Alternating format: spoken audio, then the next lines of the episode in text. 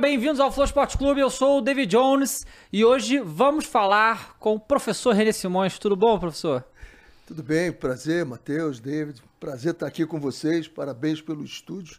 Que beleza, primeiro mundo aqui. Legal, bom, obrigado. Muito bom. Matheus tá aqui comigo hoje. Ah, você sabe por quê, né? É, David? assim, ontem tiveram jogos de futebol, né? Dizem. O, o Flamengo jogou o Botafogo e, e ganhou, mas na verdade é, quem perdeu nesse dia aí foi o futebol e o Botafogo. E a gente também teve Santos e Corinthians, onde o Santos ganhou. E você sabe o que acontece quando né, o Corinthians perde. O Corinthians tá- Próximo vem. As informações que eu tenho, depois da apuração, é que ah, depois do impacto contra o São Paulo, o impacto contra o Santos foi um pouco demais. Foi menos mal porque o Gil não fez gol, né? Daqui a Um pouco pouco acho que o. Augusto já bota ele pra ser o treinador. Pois- Vai conseguir pagar a multa do mano pra trocar? Não sei se vai, né? Mas, né, tamo aí, tá? Manda a figurinha aí, ô Mules, por favor. Ah, é, ficou maneiríssimo. Hum. Ô, galera, pra resgatar aí a figurinha do Renê Simões, você entra aí nv99.com.br barra resgatar, professor Renê, e aí você vai pegar a figurinha dele. Se quiser mandar mensagem também, é nv99.com.br barra Flow Esporte Clube, tá? Ou então mandar aí a mensagem no superchat, tá bom, rapaziada? Ficou bom, hein? Ficou legal, né? É o nosso Legal. artista olímpico que faz isso aí. Cara, deixa eu fazer uma pergunta é, para começar, que é o seguinte. A gente viu aí, ano passado, o Luxemburgo, o Filipão, que tinham falado. O Luxemburgo nem tanto, mas o Filipão tinha falado que ele tinha se aposentado. O Luxemburgo tava fora do futebol, tava lá na. Foi tentar pra deputado, Ah, foi. foi sair. Tem emissora de TV lá no Tocantins Senador. e tal. É senador, Senador. isso. Então o que, o que eu tô querendo dizer com isso é que a gente. É, é difícil ver um técnico brasileiro realmente se aposentar, né? Hoje você Filipão, tá. que se aposentou e voltou algumas vezes. Ho- Hoje como é que tá a situação? Você não, não quer mais saber de treinar time? Você tá tranquilo? Como é que tá hoje? Ou se o Corinthians ligar, você vai. Não, é- o que aconteceu é o seguinte, depois do 7 a 1 Aham. é, entrou-se na- na- no modelo dos jovens, é a hora dos jovens. Vamos botar todo mundo e começou a botar os jovens e começaram a descobrir que faltava experiência. Né? Na hora que pesa, porque futebol é muito pesado. Futebol não é, não, não é uma coisa que, que acontece que você senta lá e resolve. Não, tem muitos detalhes. E aí eu, e como a gente estava perto né, de, de negócios que eu tenho no Rio de Janeiro, eu nunca entrei dentro dos negócios, fui deixando, deixando, deixando, e cometi um erro que eu aconselho a qualquer administrador não fazer. A gente, eh, em inglês, diz never put the, all eggs in the same basket, né? E eu fiz isso. E aí, quando eu olhei, eu digo, opa, eu tenho que dar uma parada para organizar a casa, né? E comecei a organizar a casa. Dei uma parada durante um, um- um bom tempo, mas a, mos, a mosquinha morde, né? A gente sente falta. E para dentro de campo, talvez eu aceite, mas o que eu gostaria mesmo é o cargo de, de direção, como eu fiz no, no, no- no Coritiba, do Head Esportivo, essa é muito legal, porque a gente tem muita experiência, né? Você tem o amigo Fernando, né? Que agora está lá no, no Vila Real, na Espanha, e o que a gente faz nas nossas mentorias? Exatamente passar a experiência. Eu não digo que você tem que fazer. Davi, vai fazer isso, não vai fazer. Eu digo, senhora, legal. Eu tenho um mentorado, uma história muito legal de um clube grande, em que o último jornal eu vi e aparece o jogador dele abandonando, o melhor jogador abandonando o campo, né? Aí eu fui para a cama, óbvio, não dormi, pô, o cara era meu men- mentorado. E aí, três da manhã, eu toquei o telefone e ele atendeu na primeira. Aí disse, como é que você sabe que eu não estava dormindo? Eu digo, eu não tô, imagina você, pô, como é que você está dormindo? Olha, amanhã eu vou arrebentar com ele, eu vou fazer isso, isso, isso. Eu digo, parabéns, eu já fiz isso. Fui exatamente como você quando tinha a tua idade. Quebrei a cara, me arrebentei, cara que é a minha experiência, o que, que eu faria hoje? Vou dizer para você, não é que você vai fazer, mas vou dizer, faça o soco na parede de isopor, porque quando você dá um soco numa parede, você tem ação e reação em sentido contrário, né? Agora, quando dá no isopor, tu até cai. Porra, deixa o cara chegar, senta ele numa cadeira e diz pra ele assim, diz para mim onde é que você foi o cara, conta para mim o que, que você fazia. Aí ele fez isso. E agora diz para mim aonde é que você não foi bem. Aí o cara disse, disse assim, e como é que você está aqui no nosso clube? Porque eu te contratei por esse aí que você falou, que você era o cara. O que, que eu posso fazer para te ajudar? Ele desmontou o cara completamente. Eles se agarraram ali, chegaram até aí a Libertadores, que era quase impensável. Mas é isso, é a gente é passar isso dentro do clube acontece às vezes. O treinador está vendo uma coisa, mas você está vendo de fora, né? O jogador está vendo uma coisa, você está vendo de fora. Então, é, essa experiência é preciso que não se jogue fora. Como eu digo, não jogue as experiências de jogadores que tiveram 15, 20 anos dentro de campo e de repente jogam ele fora e não serve uhum. para nada. Essa experiência serve, pô. Agora vamos juntar a prática e a ciência, é. né? Porque eu tenho prática, o que, que eu vou fazer? Eu vou repetir tudo que eu recebi. Então, só a prática é repetição. E se eu tiver só a ciência, é tentativa, porque alguém falou para mim alguma coisa e eu vou tentar fazer. Então, é, mas morde. O futebol é delicioso, né? É fantástico. E qual, o, qual foi o último trabalho que você teve de campo? Foi no Curitiba. Quando, no, quando no? Curitiba foi 2022. Ah, dois, faz tanto tempo, né? 22, há pouco tempo, é, é desportivo. E foi ali que você decidiu, falou, vou dar um, vou dar um tempo? Não, não, não, foi, em, eu dei um tempo, foi em 2015 do 2015, Botafogo, tá. do Botafogo, Entendi. do Botafogo. É. Cara, você tá falando desse negócio de experiência, uma coisa que eu fiquei me pensando depois da última Copa, né, que a gente perdeu de novo, é que você ia ver ali, né, e a gente deu uma... A, a convocação e a galera que jogou, a gente, e hoje a gente pensa nisso também, em questão de renovação, de, dos jovens e tal, e é claro que tem que ter jogadores jovens. Mas você fica. Você pega, por exemplo, a, a Croácia, né? Que o jogador mais importante dele tinha 37, 38 anos, sei lá. O próprio, obviamente, o Messi é um caso à parte, mas ele tem 35.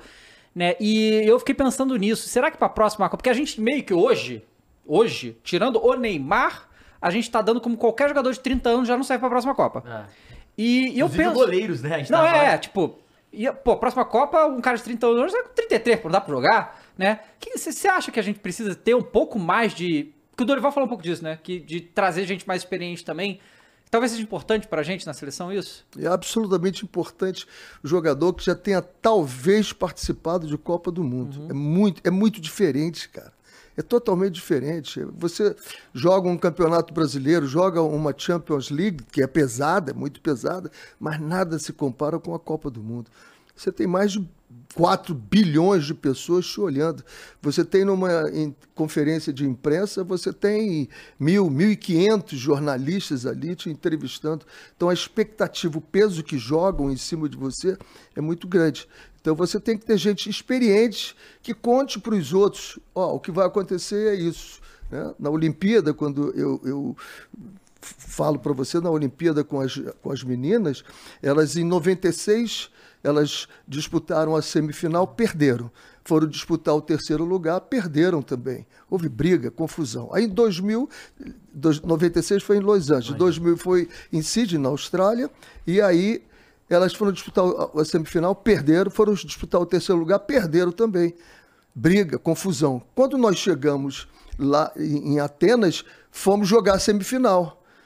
O que, que passou na minha cabeça? Tudo que elas estão pensando é que vai ser tudo igual. igual. E não vai ser igual. Não vai ser igual. E aí eu contei uma, uma historinha, que eu gosto muito de contar histórias, e eu contei do elefante, como é que se adestra um elefante. Elefante você pega ele pequenininho, com uma corda muito grossa, bota no pescoço dele, ele mexe, machuca. Ele mexe, machuca, mexe, machuca. Você, ele depois grande, toneladas, você bota uma corda pequena no, no, pescoço dele, ele não se mexe, porque vai ser igual, ele vai se machucar. Uhum. E eu dizia para elas: nós não somos elefantes. Pode ser até que a gente tenha uma derrota pior do que a gente teve, teve né? antes, mas igual não vai ser, porque uhum. nós não fizemos o mesmo trabalho. E o primeiro tempo foi horroroso contra a Suécia. Eu entrei no vestiário e disse: eu não posso fazer igual. Aí chutei garrafa, dei soco na parede, quebrei quadro, fiz miséria. E elas se assustaram. Eu disse: Agora vamos jogar o nosso futebol. Porque o futebol das duas últimas Olimpíadas de disputa vocês já jogaram. Agora está na hora da gente jogar o nosso. Vamos. Aí fizemos um belíssimo segundo tempo, ganhamos o jogo e fomos para a final. Então, foi os Estados Unidos naquela ocasião? Foi os Estados Unidos. É, fomos. Lamentavelmente, a prata mais dourada ah, que é. se tem no, no, futebol foi a nossa. E, então, é, é, é possível que esses jogadores experientes, na hora que aperta, eles chamem um jogo para si. Ei, calma, Segura, pô, não acabou o jogo, vambora. Né? Será que nesse, nesse, nesse jogo, depois de ter feito 1 a 0 na prorrogação, não era para alguém chamar aquela responsabilidade uhum. dentro de campo e dizer assim, tá comigo agora, segura essa bola, vamos dar um tiro nessa bola. Pá! Esvaziou a bola, congelava a bola e ia embora. Então, faz falta, faz falta. E tipo, eu acho que isso me dá uma até um gatilho assim pensando em Copa. Você falou da prorrogação. Cara, eu imagino que nessa geração também quando foi pra prorrogação, até exemplo, a cabeça do Neymar, por exemplo. O cara pensou, puta, não é possível. Só que nessa vez foi tipo, não, eu posso resolver. E ele resolveu. Ele resolveu. E aí depois que ele faz resolver, faltou a galera de trás resolver a, a é, realidade, né? A, é muito gente, louco isso. A gente falou na época que faltou, faltou brasileirão aí, faltou. porque no Campeonato Brasileiro se rola coisa, não, não sai. Faltou o Felipe Melo, entendeu? Não, Dá um bico cara, ali, calma, aí, porra. Fecha é. tudo, vamos, não, não vai. Era muito pouco tempo, isso aí. Nós vimos, nós vimos aqui no Brasileiro acontecer isso com Botafogo e Curitiba. Total. Sim. Você faz na, cara, na prorrogação, cara. Ah, pô, você, você citou isso, Depois perguntar do Botafogo.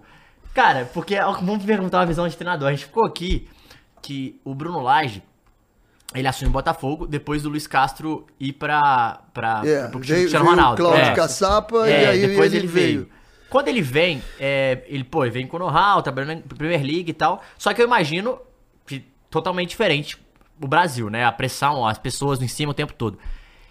E assim, eu fico pensando que na, no, no jogo que ele vai é, tipo assim, o que que passa na cabeça do cara para ele ir, ele é líder, tem sete pontos, ele vai e bota o seu cargo à disposição, tipo, por pura pressão, assim.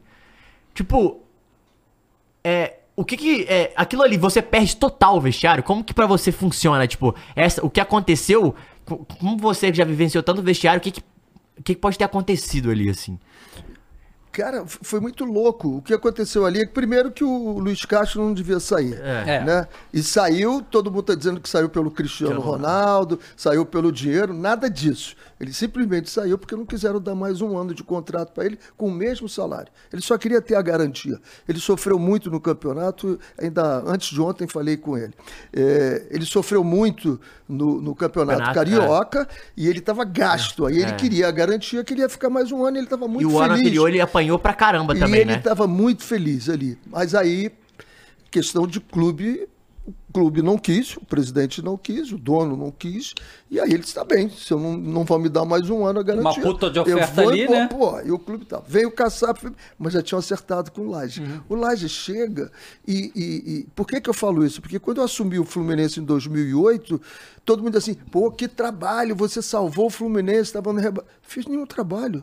Eu só disse o seguinte: olha, vocês na Libertadores jogavam pra cacete com o Renato. Vamos recuperar aquele futebol? Eu não vou atrapalhar, vamos embora. Voltei o Fabinho Soldado, que está aqui uhum. no Corinthians agora, coitado, está sofrendo. Eu digo: olha, você vai voltar ao time, pronto. E o time jogava muito, cara. Então era pegar o time do Botafogo e dizer assim: não vou atrapalhar. Uhum. Mas aí o Renato Lages começou, troca daqui, bota ali, tira, mexe, e combinou com aquela do Tiquinho Soares claro. e, e, o, Diego e, Costa. o Diego Costa. Ali, amigo, ali ele dividiu o clube completamente, ele dividiu. E aí deve ter dado alguma coisa dentro do vestiário, um Lógico, burburinho, uhum. um burburinho, e aí ele, não sei o que, que passou na cabeça dele. O treinador é aquele camarada que tem que passar segurança, cara, claro. o tempo todo. Eu tô, tem uma a minha sócia na Universo Jump, uma agência de, de, de, de marketing treinamento digital que nós temos, ela tem uma expressão que diz assim, coloca a e vai. Coloca a e vai, faz, cara. O treinador tem que colocar a fralda e vai, mostra para todo mundo, levanta. Eu, quando faço a minha mentoria com os treinadores, digo: olha, a hora que perder um jogo, estufa o peito, olha para todo mundo e dá a sua entrevista. Bem, bem altivo. Quando você ganhar, flexiona um pouquinho, se entrega aos jornalistas, fala um pouco mais, Caralho, com mais calma. Abel Ferreira, eu vi exatamente ele fazendo isso. É, é, isso, é isso, cara. Entendeu? E o que ele aconteceu ali foi que ele, naquele momento, ele quis dizer, tá comigo, tá comigo, não vou me demitir nada, o time vai melhorar. Você vê que o Abel, toda vez que você fala que ele perde uma. uma ele diz assim, eu perdi porque eu cheguei. Uhum. É. é brilhante isso. O time, é verdade. Tem, o time que tem maior número de vice-campeonatos é o Flamengo. Mas por que, que é o Flamengo? Porque ele chega, pô. O Palmeiras ah. já perdeu alguns, uh, algumas decisões. Por quê? Porque ele chega, ele fez um campeonato. Então você tem a narrativa do treinador tem que ser muito coerente com o que ele quer passar para o torcedor. Porque ali o problema não foi só ele passar para o vestiário, ele deu um desequilíbrio no torcedor, na imprensa. E a imprensa, a gente tem que ter cuidado com vocês. Porque qualquer coisa para vocês é motivo para vocês fazer relações, né? Ah, o que, é que ele quis dizer? O que, é que ele pensou? Como é que vai? Então que ter recuperar depois cuidado. isso, não tem jeito ou é difícil. muito difícil? É muito difícil. Você tem que ter alguém. É por isso que eu acho que todo clube tem que ter um coordenador técnico muito experiente. Que é aquele cara que vai dizer para ele assim: calma. Tipo o Muricy no São Paulo. Modifica aí. Muricy no São Paulo. Perfeito isso. É perfeito. Nós temos esse gap no futebol brasileiro, que nós não temos essas pessoas experientes. Foi o que o Filipão fez no Atlético Paranaense, É. né, que chegou até um vice-campeonato.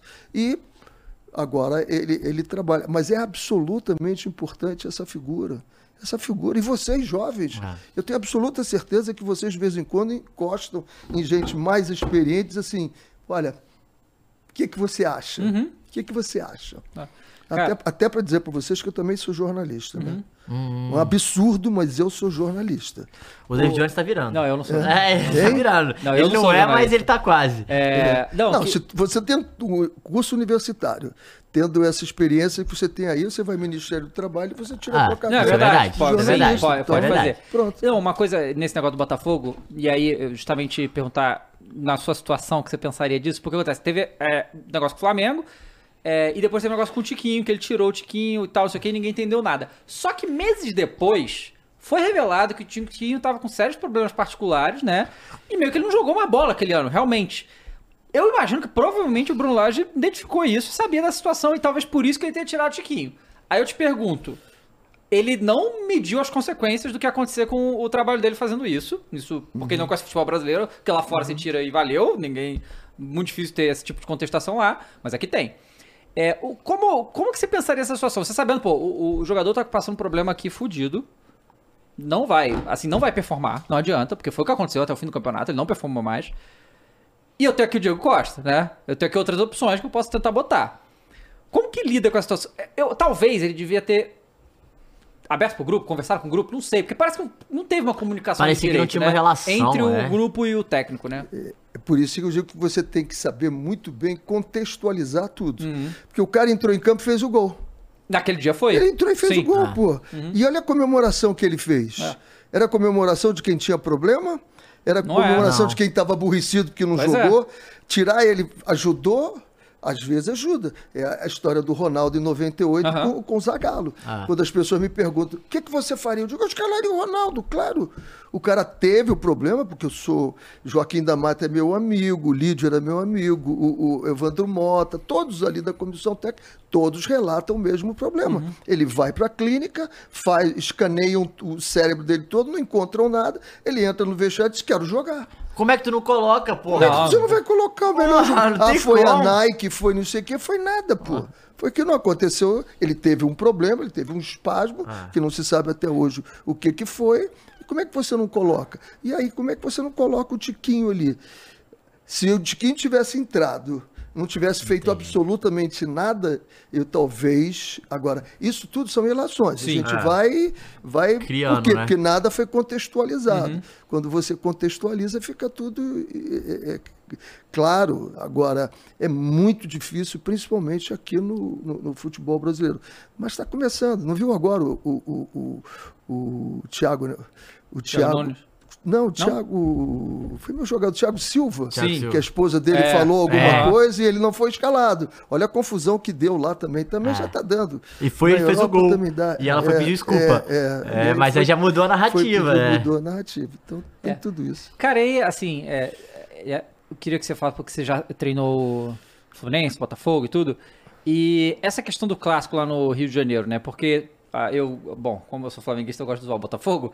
E ah, eu falo que a situação do Botafogo foi, tipo, teve jogo- a derrota contra o Flamengo, porque o Botafogo jogou muito bem, não foi um jogo ruim do Botafogo, mas depois dali foi né, realmente uma, uma. foi caindo. E, e a gente ficou se perguntando se talvez o, o clube não tenha botado muita pressão no, no clássico pro, pro coisa. E, e eu queria que você falasse pra gente como é que é essa relação dos clássicos no Rio de Janeiro. Se- realmente é um negócio que. A gente sabe que certos jogos derrubam o treinador e tal. Mas você sentia isso quando você treinava esses times lá também? Não tenha dúvida. É. Clássico. Agora, em qualquer lugar, pô, o treinador tem que ganhar, pô. Claro. É. O treinador tem que ganhar, não tem jeito, pô. Ninguém se se solidifica, se nem fica permanente no clube sem ganhar, pô. Seja quem for. Seja quem for, você tem que ganhar. E o clássico lá pesa, como pesa aqui também. Né? Esse Palmeiras, o, o Corinthians ter perdido a invencibilidade na, na arena para o São Paulo, pô, isso não é uma derrota.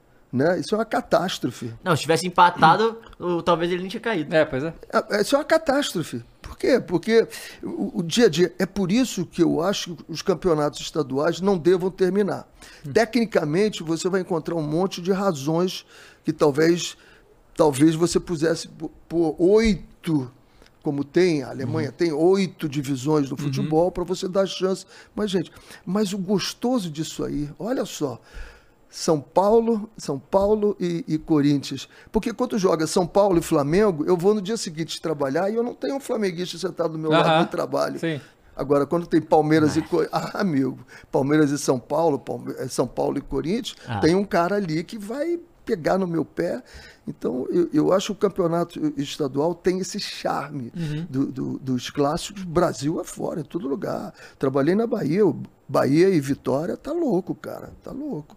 E eu me lembro muito bem, eu fui campeão com o Bahia, invicto do campeonato baiano, mas teve um jogo que nós jogamos com Vitória e nós empatamos no finalzinho, que deu direito a gente jogar pelo empate no último. Mas se eu tivesse perdido aquele jogo, eu teria sido mandado embora. Eu tinha informação. É mesmo? Eu tinha informação. Mas E você invicto no campeonato?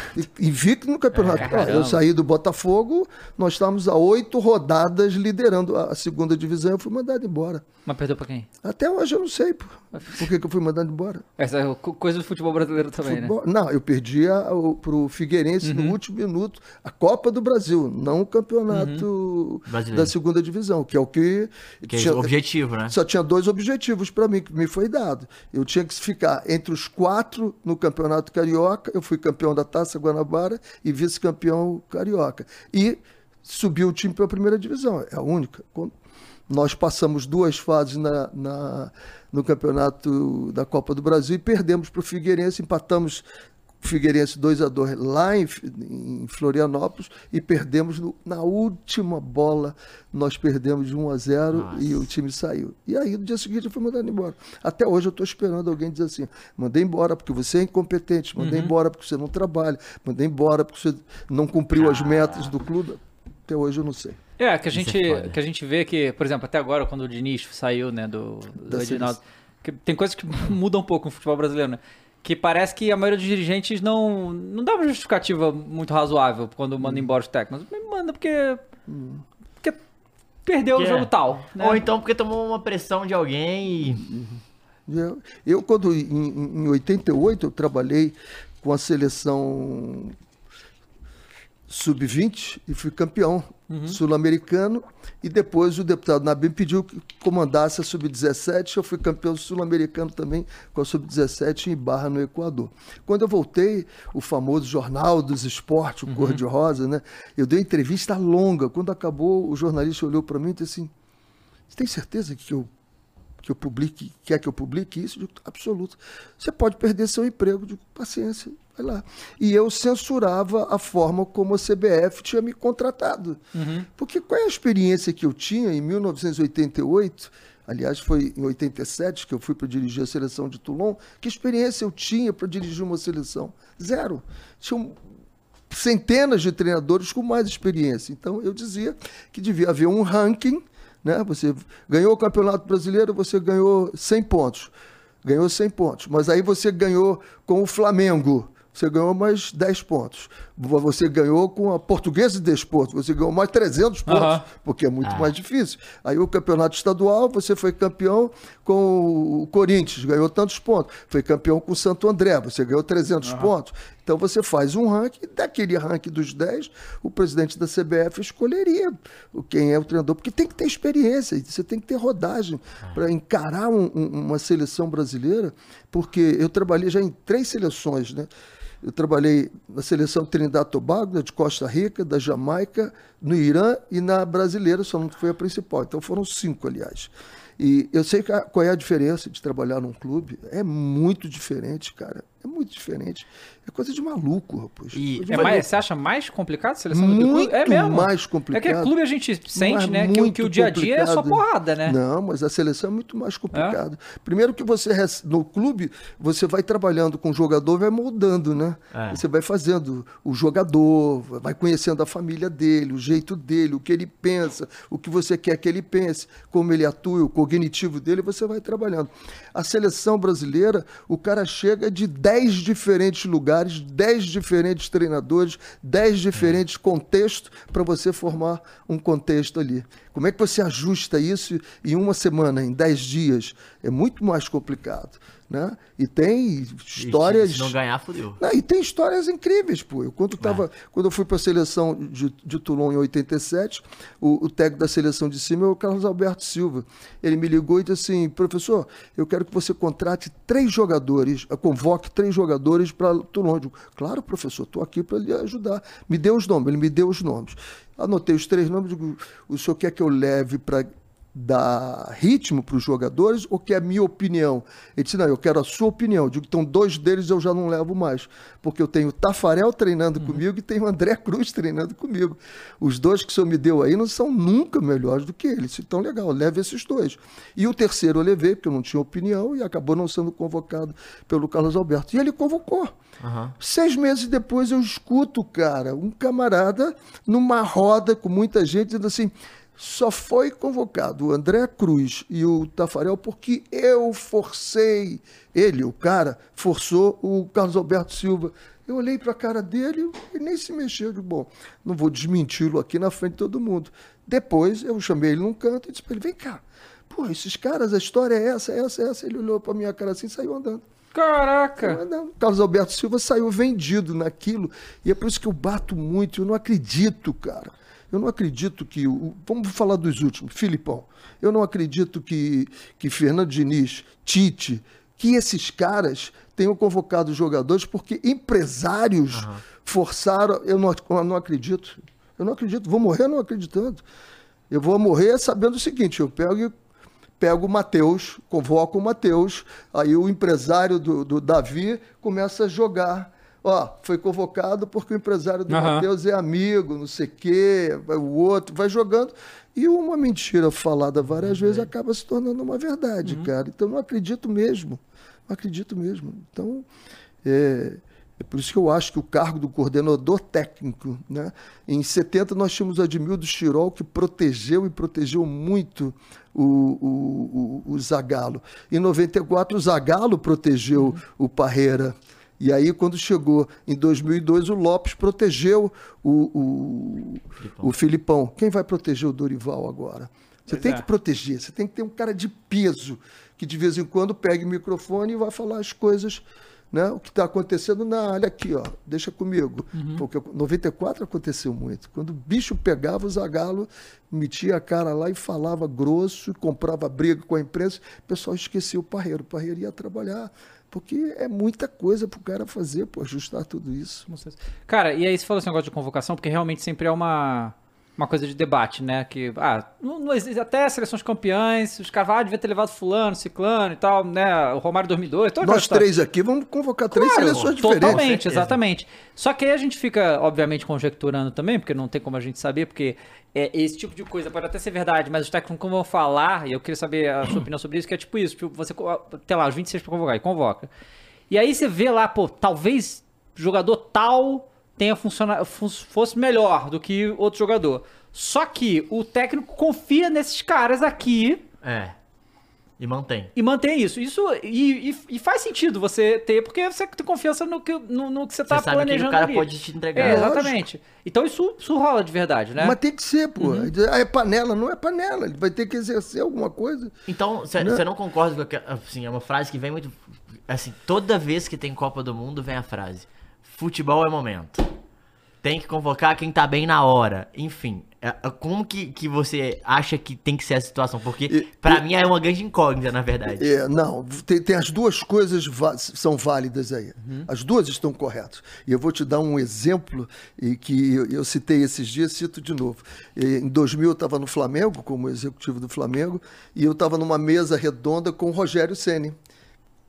Que naquele momento era o melhor treinador do futebol brasileiro, o melhor Goleiro. Goleiro. goleiro. E aí, quando me perguntaram quem deveria ser o goleiro, eu falei o Dida. O Rogério ficou louco. Aí o Rogério falou: futebol tem que ser o melhor momento. E digo, caramba, será que o Rogério tá certo? Naquela aquela época eu achava que sim. Na- eu passei até a achar que Aham. sim. Agora, quando você vai convocar, você tem que saber se o cara vai te responder, pô. Vocês dois trabalham aqui. Quando ele dá uma, ele solta uma ali, você já sabe o que, que ele está pensando. E você sabe o que ele está pensando. Se eu entrar nesse assunto aqui, pô, eu vou quebrar o raciocínio dele. E é a mesma coisa o, o jogador com o, treinador. Então, é, a imprensa tem os seus favoritos, os dirigentes têm os seus favoritos, a torcida tem os seus favoritos, o treinador é teimoso. Aham. Ele É. não tem favoritos, ele é teimoso. Aham. Entendeu? E aí tem que ver. Ah, o Gabriel Jesus foi convocado, é por causa do empresário. O Gabriel Jesus indo para a seleção, ele vai valorizar em quê? Ele não valoriza em nada. Ele vai ganhar mais dinheiro? Vai... Não, é simplesmente opinião. Eu convocaria? Não, eu não convocaria. Eu, René Simões, não convocaria, mas essa é minha opinião, pô.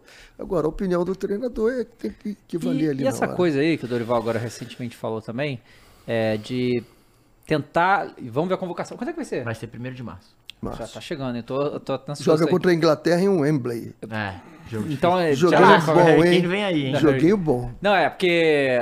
Assim, quando entrou o Diniz, em termos de convocação, ele fez uma ou outra mudança, né? Foi mais ou menos a mesma. A, a primeira, então, foi muito parecida com a do Tite. A segunda já não foi já a tanto. segunda É, foi um ele pouco mais e muito. tal. Principalmente os mudou- reservas, né? É, já reserva. E, e o Dorival disse que pretende trazer mais gente do futebol brasileiro. E é isso uma, uma que a gente, obviamente, na, no momento da revolta da eliminação do Brasil, a gente foi fazendo umas especulações desse tipo. A gente pegou Teorias, uma, teorias. Não, a gente pegou uma seleção só de jogador aqui do Brasil. E a gente montou que time, pô, falou, pô, time bom, mané. Assim, não sei se dá pra disputar a Copa. Segurar quatro minutos lá, dava, Dá. com certeza. Eu acho que ele segurava. Não, mas aí segura até mais. Não, Segurar pô, jogo segurar aí. é Mas o que, que você acha disso? Porque assim, a gente realmente. Porque, olha, eu- a gente ama o futebol brasileiro, certo? Eu ainda acho que o campeonato brasileiro é o campeonato mais legal do mundo, apesar do nível técnico ser inferior. E aí a gente viu o É o Fluminense. mais difícil. É. Eu também acho. Porque tem mais gente com- concorrendo. Muita competitividade absurda. E aí a gente viu o Fluminense no, no Mundial, que tomou um. Foi, foi, foi destruído pelo Manchester City, né? Tudo bem, o Manchester City é o melhor time do mundo, ok. Beleza. É, mas, mas não. não- sabe, é, é uma muita diferença. Uma diferença, é muito grande a diferença. Então eu fico pensando assim, por mais que eu gostaria de ver realmente o mais jogadores do Campeonato Brasileiro indo pra lá, porque eu acho que a nossa experiência, a nossa malandragem, sabe, o nosso, nosso coração aqui no futebol brasileiro, eu acho que falta um pouco pro, pra seleção há muito tempo já. Será que a gente tem nível competitivo de, sei lá, metade do time jogar no Brasil e a gente enfrentar as seleções do mundo? A pergunta que a gente tem que fazer para contextualizar isso que você está falando é o seguinte: o Vitor Roque, Sim. agora, não deve ser convocado, porque joga no Barcelona, não está jogando mais no Brasil? Não, eu É, acho que. então. Não, O é, Hendrick claro. não é. pode ser mais convocado, porque, Porque agora é do Real Real Madrid. Aham. é. Não, tem que O convocar, André, cara. se sair daqui, não pode O convocar. André vai Ah, sair, o André vai sair. O que acontece é o seguinte: cada vez eles saem mais jovens. É. E depois, quando ele vem, a gente fica com a impressão de que eles não são mais brasileiros. Mas quando ele estava jogando aqui, você queria ele na Uhum. Claro, seleção. sim. Então, esse é um problema seríssimo. É o seríssimo. Essa questão do. do- eu, eu- eu me bato muito, e você usou uma palavra aí que você usa no bom sentido. Eu sei que é no bom sentido, a malandragem. Sim. Só que a gente usa no mau sentido aqui. O malandragem ball faz com que a gente não tenha intensidade e não consiga jogar contra o Manchester City. Porque é, é questão de PROCON. O torcedor devia entrar no PROCON exigindo. Eu pago o meu ingresso para assistir pelo menos 90 minutos. Está na regra, 90 minutos. E mais os acréscimos. E eu não assisto. Eu assisto 45, 50, quando é um bom jogo, tenho 50 minutos. Por quê? O jogador levou um tapa no peito, ele bota a mão na cara e fica rolando. É, Minha mulher pergunta sempre, e esse jogador? Eu digo, não foi nada, tá rolando, não tem nada. Jogador que se machuca, ele fica parado, estático, para não agravar a contusão dele. Então a gente faz isso. É, até o médico fala isso, né? O médico goleiro o sente cãibra no É. futebol brasileiro, rapaz. Como é que pode isso? Quantas vezes tem jogos aí que o médico, a maca, o massagista, eles entram três, quatro vezes para atender o mesmo goleiro. Agora nós estamos criando um novo hábito. Observem isso. O técnico está precisando dar alguma instrução, algum ajuste, o goleiro cai. O goleiro cai para ser atendido, o time todo vem para o treinador, ele dá a instrução. Isso é contra o jogo, cara. Nós estamos trabalhando. E aí o que acontece? O teu sistema cardiovascular, ele não consegue estar trabalhando lá em cima o tempo todo. Ele abaixa. Aí ele vai lá em ci- ele abaixa. Só que você vai jogar contra o europeu e ele não abaixa. Ele fica bum, bum, bum, bum, batendo em cima de você. O, o- o Liverpool, quando ganhou do Flamengo, que foi das últimas, foi, foi o jogo mais parelho que É, teve, tanto que foi para prorrogação, eles sabiam pelo departamento deles que Everton Ribeiro e De Arrascaeta corriam 9 quilômetros por jogo. Só 9 quilômetros. O que, que eles fizeram? Estabeleceram uma marcação mais forte para que eles tivessem que fugir da marcação e bater esses 9 quilômetros na metade do meio-campo. E aconteceu. O Jorge Jesus tirou os dois, porque os dois já estavam sem combustível. Então, não pode acontecer isso. E os caras lá estavam correndo 14 na Não po- época, né? Porra, não pode acontecer isso, cara. Então, acontece isso no futebol brasileiro porque tem a malandragem. Lá tem uma, duas bolas, jogos da, da, da Premier Premier, League. League. tem duas bolas, às vezes só uma. Bola não para, goleiro não, Não, cai. é, o cara manda do. Aqui, Torcida. aqui, se você tiver um corner contra o time que está ganhando, o goleiro vai ser atendido. Vai parar tudo. Porra, pra- o, o VAR aqui, 3, 4 minutos. porra. Qualquer falta. se- Pênalti, então, pô. Esse pênalti agora que o Gabigol bateu e perdeu. Quanto tempo levou para bater o pênalti? Foi Cercaram o juiz. Então, ou a gente modifica isso, ou vão continuar batendo palma para eles e achando que eles são os melhores do mundo. E acabam sendo por esse detalhe, né? Por esse detalhe. Além de ter muito dinheiro, contratar todos os jogadores de seleção, que faz diferença. Mas nós podemos. Eu não tenho dúvida com a qualidade do futebol brasileiro, do jogador, a essência dele, o DNA dele, eu não tenho dúvida que a gente pode. Agora, ou a gente toma uma decisão que vamos aumentar a intensidade do nosso jogo, ou esquece.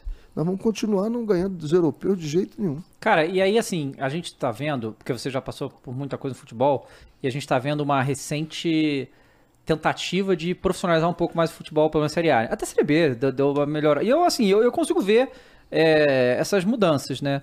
Em termos administrativos, organização, tá, tá melhor do que tava, né? A gente fala de, de ter situações que não acontecem mais no futebol da Série A, que aconteciam frequentemente tal. a então, entrada no campo, os atrasos, E- re- é, retorno, tudo isso são avanços que São nós, avanços. nós tivemos. E aí a gente teve essa coisa de, da- das SAFs aí, né? E assim, é... E tudo bem, as SAFs que a gente teve até agora, Botafogo, Vasco, Cruzeiro, né?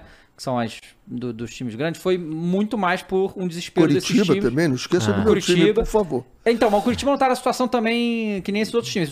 Esses times eram assim, ou virava SAF ou o time ia acabar, É, praticamente. Curitiba Já não. Tá- Curitiba é, tava mais arrumado. Curitiba tava estava mais na- arrumado. na- nessa situação. E você acha que a, as SAF, e agora o Bahia, né? Então, É. O Bahia foi outra diferente também, e, e a gente tá vendo E que o sanou já tá a fazendo, dívida é, pra- com mais de 80% já da, da foi, dívida. né? Claro que cada SAF ela é completamente diferente uma da outra, né? É, você acha que essas SAFs aí, elas. Porque a gente tá vendo, cara, tipo assim, Vasco tá, não, não tá muito bem, mas, pô, investiu ano passado mais de 100 milhões de reais. Botafogo fez aí a maior contratação da história do futebol brasileiro. Jamais imaginar que esses times iam fazer isso no, no, no- no período que. No, no último período. É, essas SAFs forçam os outros clubes ou a realmente virar SAF que não vai ter jeito, que não vai dar pra competir, ou a. Não. A gente tem que levar a sério o cuidado do, do time direito, porque senão também a gente vai acabar. A gente tá vendo o que tá acontecendo com o Corinthians aí, pô, sabe? Você acha que, que essas SAFs botam pressão no- nos outros times para eles serem melhores nesse aspecto? E aí a gente vai conseguindo evoluir? a gente tem que ter muito cuidado quem está fazendo a SAF. Claro. Né? A gente tem o exemplo do Chile, tem o exemplo da Colômbia, que todas entraram nessa onda também e depois foi um, foi um desastre. Uhum. Né? Quem é que. O que, que o cara quer exatamente no Botafogo? O que, que ele quer no, no- no Vasco? Ele quer dar sustentabilidade, né? perenidade, ou ele quer um momento para pegar Uhum. e vender, associar com todo mundo?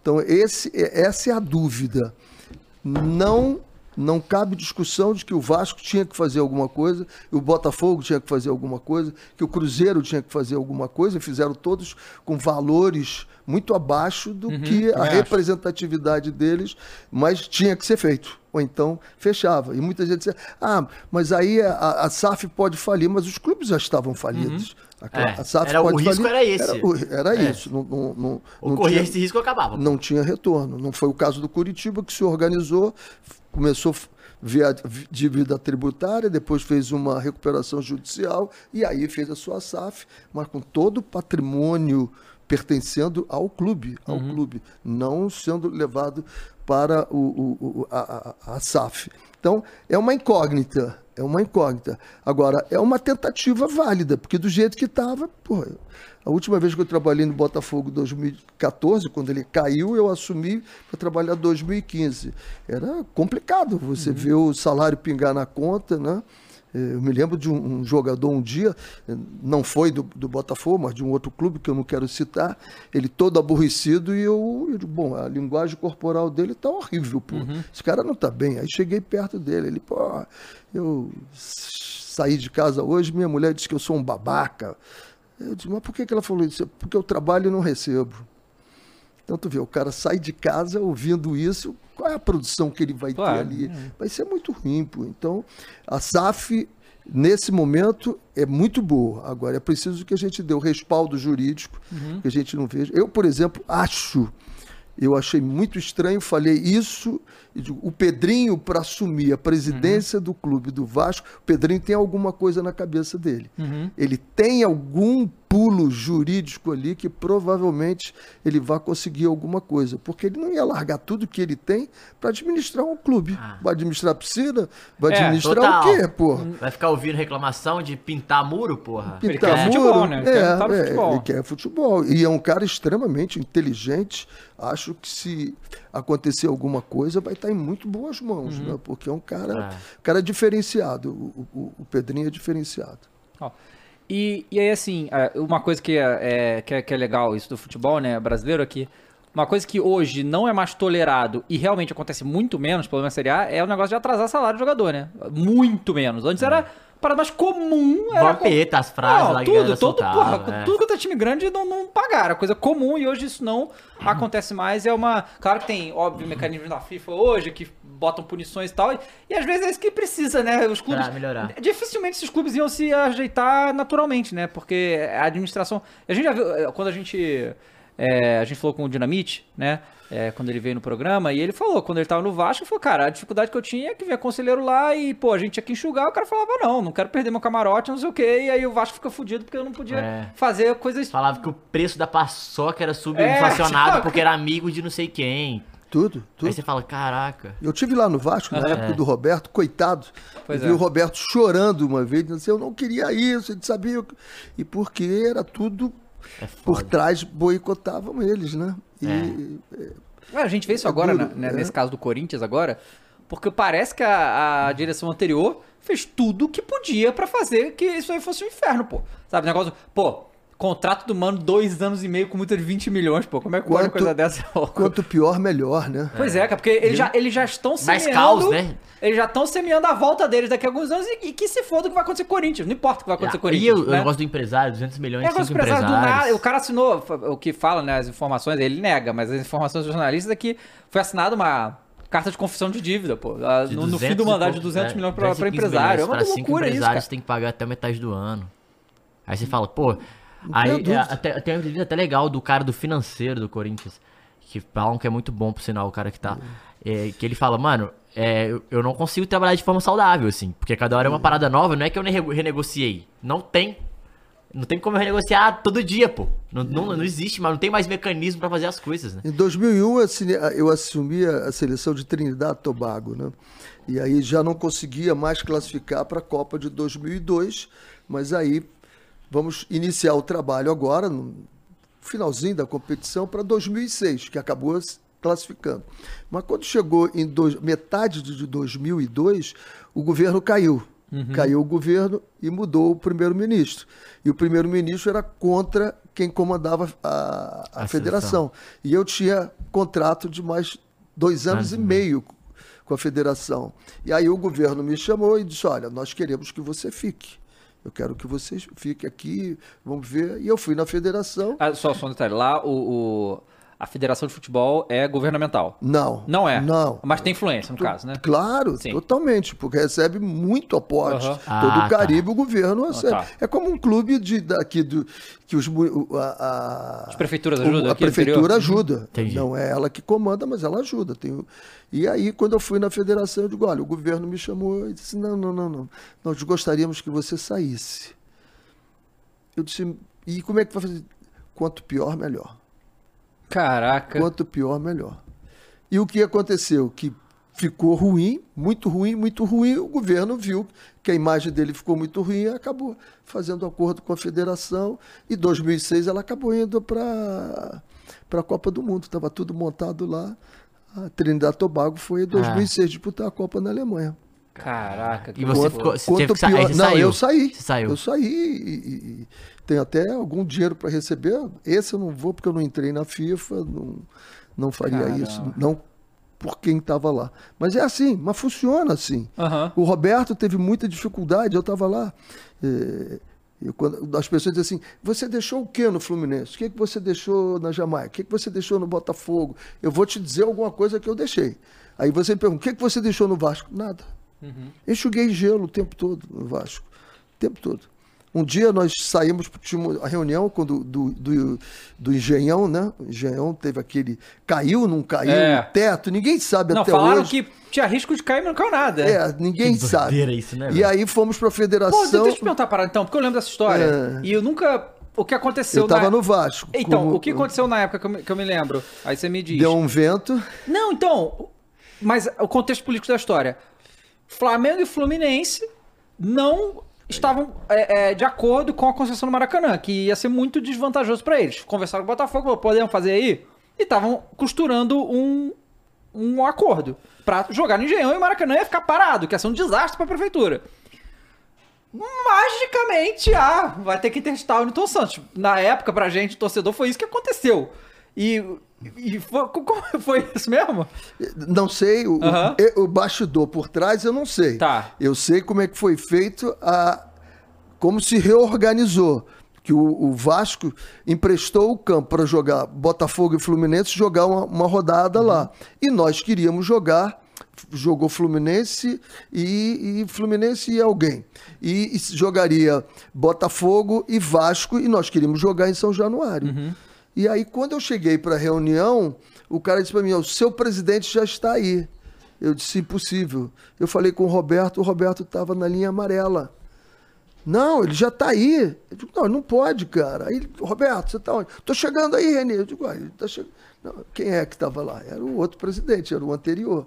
O anterior já estava na federação, já estava com as coisas um pouquinho organizadas. Conclusão: o Vasco não pôde jogar em casa. Emprestou seu campo para outros times jogarem, mas foi jogar em volta redonda. A Caraca. federação não deixou porque não podia, que tinha um, problema. Não, é muito louco. Eu lembro dessa história aí que é, pareceu muito na época uma maracutaia política pra, não, pra forçar o Flamengo e o Fluminense a pegar o Maracanã de qualquer é. jeito. E aí eles fecharam. Tipo assim, não, não importa quem se, se for. Né, se for. bem- É foda, né? Porque É, desde sempre parece que a concessão do Maracanã não é. É lucrativa pra Flamengo e Fluminense, eles gostariam de ganhar muito mais, né? Porque eles que cuidam, eles fazem tudo, pô. É. E tem, não sei como é que estão os acordos hoje em dia, né? Mas é, fica na situação. Mas assim, a gente sabe que é ruim, né? O gramado todo cagado, todos esses problemas. Não, não, tem sempre tem problema com. Sempre tem E- problema. De torcida? Quem vai ficar no lado sul, lado norte? Ainda tem sempre isso, essa tem briga. essa briga e tal, é uma doideira. É, cara, eu, eu li aqui que vocês mandaram pra gente, né, tudo da sua carreira e tal, e eu vi que lá no início, lá em 80 e algum, 85, sei lá, não era nem nascido, gente. É, você foi pro futebol árabe. Mas você 82. foi. É, dois, você, você foi tipo assim, quando lá, né? ninguém ia. pô. Não, já tinha. O Tele, Já o, tinha? o Tele já tinha ido pra lá. O É? Tele foi um dos primeiros. Cara, mas assim, mas não era comum. Evaristo de Macedo Era também comum? tava Não era lá. muito comum, né? Naquela época? É. Até começou, começou, Começou, naquela né? época. Começou. Eu tinha 29 anos. Nossa. Tem, tem algumas coisas engraçadas, porque eu joguei, mas eu era um. Eu eu era um pentelhão, cara. Eu era muito chato, muito chato. E aí eu sempre brinco com uma frase do Austregésilo de Ataíde, que ele fala que o homem nasce incendiário e morre bombeiro, né? É. Hoje eu sou chefe de brigada, pô, apagando tudo que é Joga incêndio. qual posição? Eu jogava de meio campo ou de lateral esquerdo. Tá. E, e aí eu, eu torci o pé, botei o gesso, gesso naquela época, É. isso em 1970, Era um horror, é. pesava 15 Pesa- quilos. isso. Eu tirei o gesso e o preparador físico mandou eu subir a arquibancada com aquela câmara de pneu com areia ali. Caramba! Porra, eu já estava na faculdade, eu já estava estudando. Eu disse pra ele, não vou, tá louco, eu tô todo Doendo flácido. aqui. Meus ligamentos, eu vou perder o tornozelo ou o joelho. Vai subir. Eu digo, mas nem morto eu subo. E aí ele me puniu, o presidente manteve a multa e eu chutei o balde. Não quero mais saber de futebol. Mas acabei... Acabei vindo, indo trabalhar no futebol. Em 82, eu fui para os Emirados Árabes. Mas pessoal, você me conta como é que funcionava isso. Tipo assim, você você tava onde quando te chamaram pra ir pro, pros Emirados? Eu estava no Olaria. E aí chegou um Do Olaria. empresário árabe lá e... É, como é que foi o esse que eu- approach? É, esse que eu- É, não, tinha um, um treinador que já estava lá, estava em charge, que era o Djalma Cavalcante. E aí pediram a ele, ele me, ele me indicou.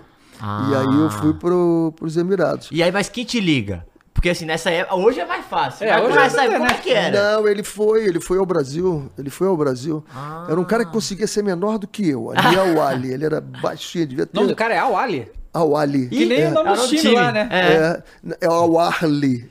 O time de lá tem o Al-Arli. Não, tem dois, né? E tem o Al-Alain. Aham. Alain, tem o, o In. Não, mas tem o Awali do Egito. É o Não, esse Arli, tem o é. Arli. Ah, Todos tá. têm o H. Esse não tem o Entendi. H. Aham. Ali, ao Ah, Ali. tá.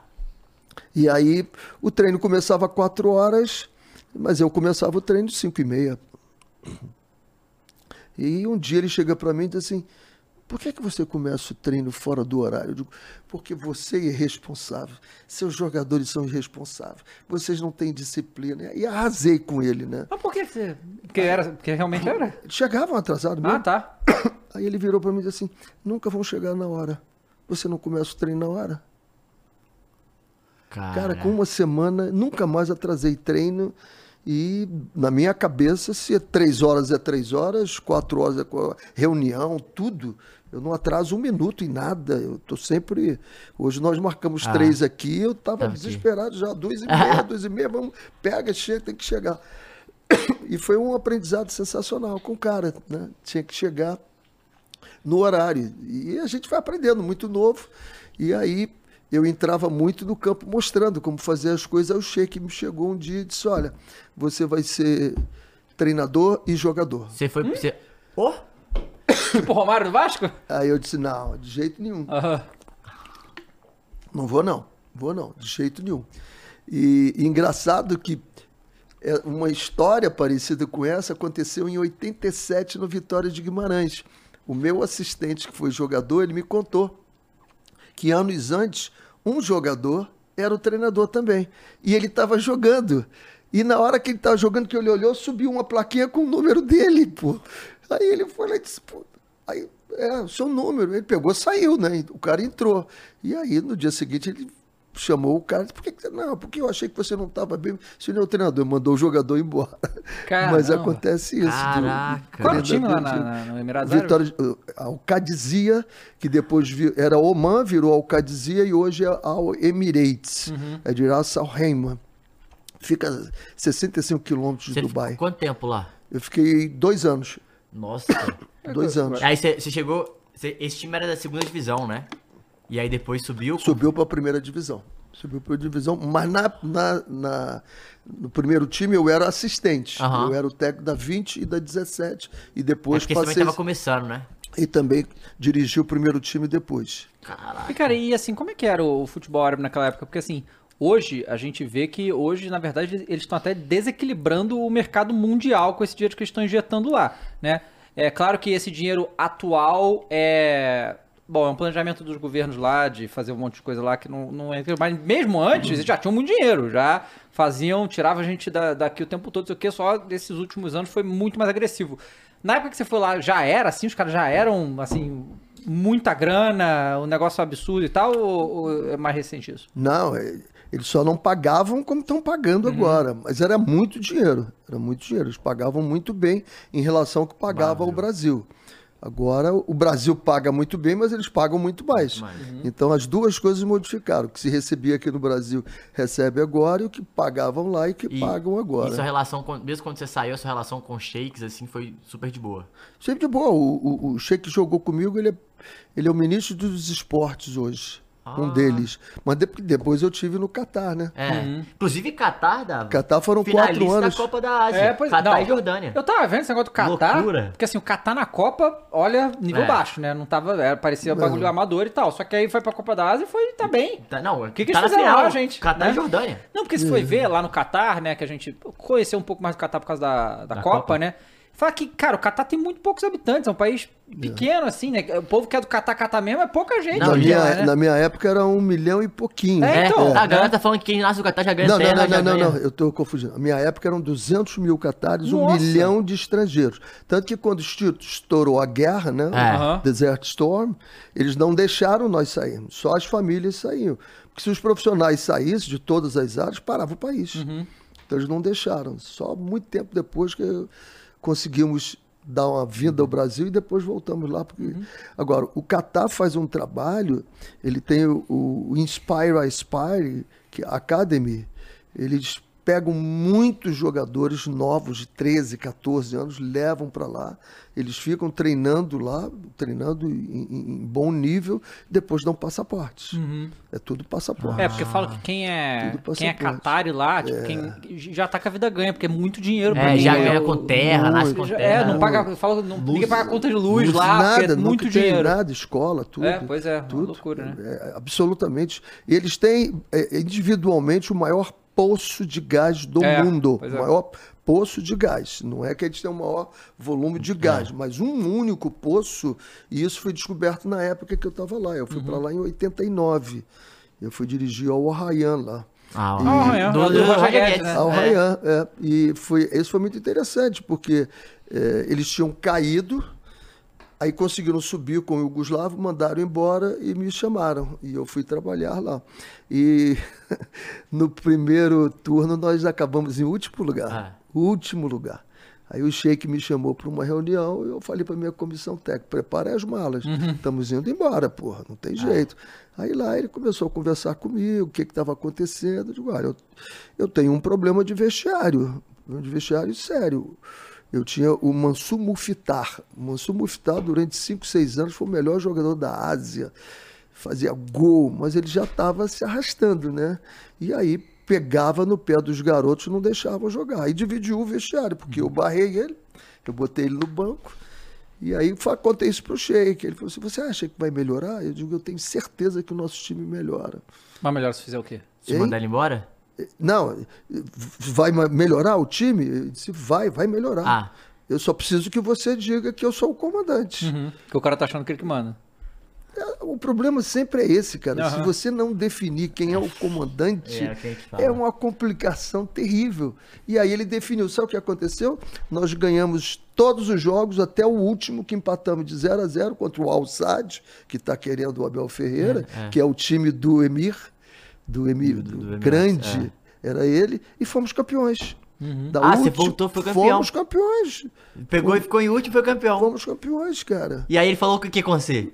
O- Ah, o- tava o- feliz da vida, o shake. Eles ficam mundo. malucos, né? É, ficam. Você, e assim, uma coisa que eu tenho sempre dúvida é que eles falam lá que, é, igual você falou, é, tem alguns emires, mas tipo assim, tem um, a galera que geralmente é Quem dona... nasceu na família real é, é shake. É, não, então, que- quem, mas eu falo assim, é, falam que cada, geralmente é vários irmãos que são donos. dos clubes, E aí, é. tipo assim, você fazia clássico com quem? Ali eu fazia com o Al Árabe, que depois eu fui dirigir o Al Árabe, fazia com o Al Sad. Eram os três. Três. Eram os três. Era Aí- o Ryan, Al É, Sad eu e já Al ouvi, Árabe. eu já ouvi, eu não sei se foi uma entrevista do Tardelli uma vez lá atrás, falando que quando ele jogava no Catar e ele foi, foi artilheiro, fez muito gol lá. Os caras, o Catar não, no Emirados Árabes, ele falava assim, cara, é muito louco. Eu cheguei, ele falava assim, cara, beleza, você é bom, faz gol, mas esse, esse, esse jogo, você precisa arrasar. É, os, é tipo assim, é os três. Ele falou assim, foda-se. Flamengo e Vasco. Esses É, três. é. falou, Palmeiras e esses três- Só que Corinthians. é- falaram que é falado, né? Tipo assim, Não, pros caras. é, e aí, claro, tipo assim, não se você ganhar esses três, você é tipo rei aqui. Você faz o que você É, quiser, eu te dou o que, que você é, quiser. é. Era mais ou menos isso? Trabalha- Eles trabalham com muito É bicho mesmo? É isso mesmo, é a mesma coisa. Muito Que prêmio. louco. E aí no dois anos, dois anos eu trabalhei no Al Rayyan e depois eu fui trabalhar no legal porque no Al Rayyan eu trabalhava com quem é Valdemar. Aham. Ah! O Valdemar era meu Valdemar assistente, que é irmão do Oswaldo. Do Oswaldo. Aí eu fui pro Al Arabi, que o Oswaldo era o assistente. Ó, E aí nós fomos campeões no Al Arabi também. Nós fomos campeões. que legal, cara. E eu fui expulso a primeira vez na minha vida, né? Porque eu acho um absurdo o treinador ser expulso. Tem uma vergonha danada. E fui expulso porque lá você dirigia o primeiro time e dirigia a Sub-21. Aham. E quando eu olhei o árbitro, era Hassan Jorra. Era o centroavante do Al-Sad, inimigo mortal de Rayan e de Arabi. E ele jogava ainda. Aí eu disse, Oswaldo, esse cara apita Sub-21. Eu disse, é, que apita, René. Aí, porra, ele fez de Garfando. tudo, né? Fez de tudo pra ganhar o jogo pro outro time. E aí eu fui falar com ele, pô, Hassan, você não podia estar tá captando. Você é jogador pff, vermelho Peraí, o cara mim. era jogador? Era Jogador jogador, do rival. do rival, É do como jogador, o jogador do Vasco apitasse o sub-21 Mas como é que pode isso? O cara- do, do Flamengo. Pode, lá pode. Lá pode? pode. Naquela época. Lá pode. Não tem- Caraca! E, e, e aí aconteceu Pega o isso. papel pra mim. É, eu fiz um desastre Não, não, aqui. não. Não, E aí, o outro jogo, o outro jogo, correndo, correndo, nós também fomos campeões da, da Sub-21.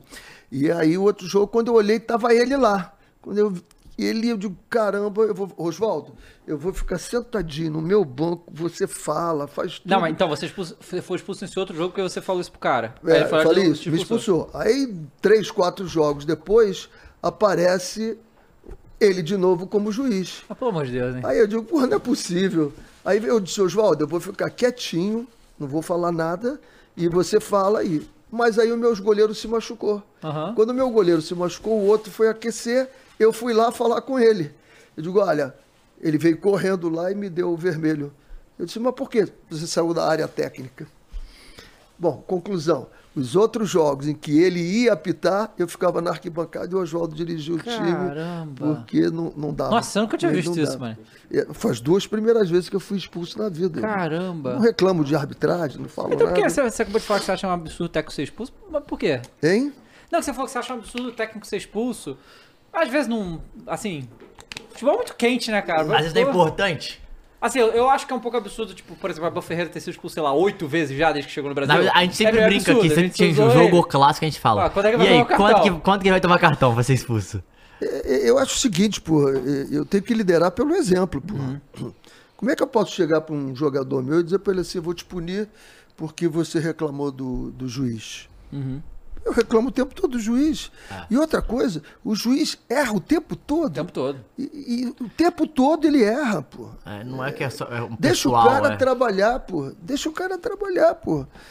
Será que tem essa, essa desonestidade? O cara é vendido? Uhum. Porra, eu não acredito mais, com 32 câmeras dentro de campo, não dá pro cara ser vendido, pô. Não dá ali. Então deixa o cara trabalhar, pô. E é muita pressão de todos os lados. Eu queria te, é, te perguntar, você contou isso do, do, do mundo árabe, mas é, eu queria é, saber mais a sua experiência e contar pra gente como é que foi é, a experiência com Jamaica e Costa Rica.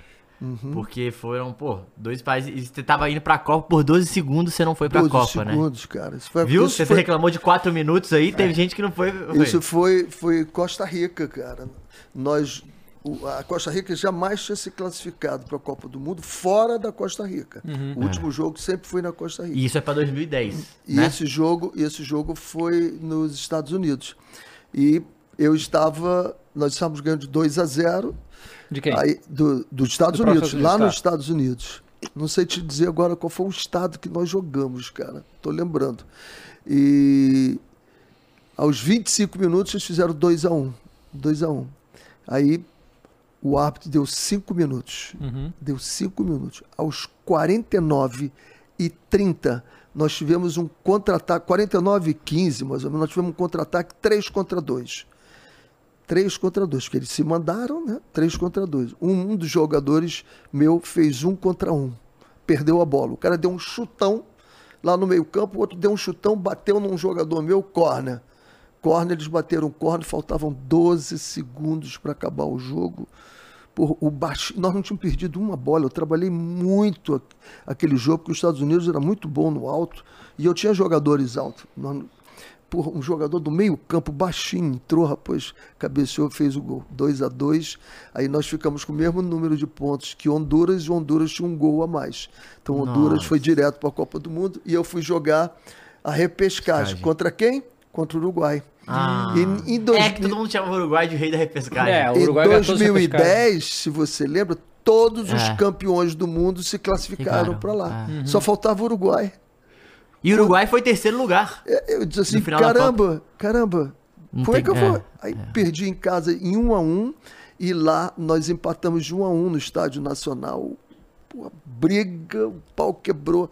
O que tinha de colete de imprensa, que não era nada de imprensa, era segurança, a hora que nós empatamos o jogo, começamos a apertar, íamos ganhar o jogo, aí parou o jogo, porque a briga quebrou no nosso banco. Os caras vieram para cima do É, nosso banco. Uruguai, E uma É, briga Uruguai, danada. Então, mas é um país fantástico você trabalhar. É. Costa Rica. Muito calmo, muito E tranquilo. você, você tava com a geração. É, você começou essa geração de 2014? Porque foi- eles foram muito bem, né? vieram, Tipo, muitos vieram. Campbell, vários jogadores todos, já. É, o Campbell era sub-20. 20. é, todos estavam subindo. ali. Navas, né? O Navas também. subindo. Navas, foi O meu goleiro. Navas, Era né? meu Navas, goleiro. é. Era o meu goleiro.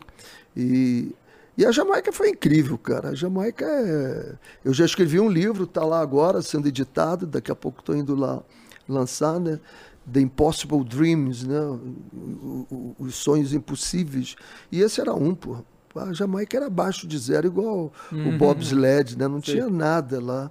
E a história engraçada é que pelo que aconteceu aqui no, no, no Brasil, o US Soccer colocou. eh, a Jamaica contratou um taxi driver para dirigir o time deles, brasileiro, É.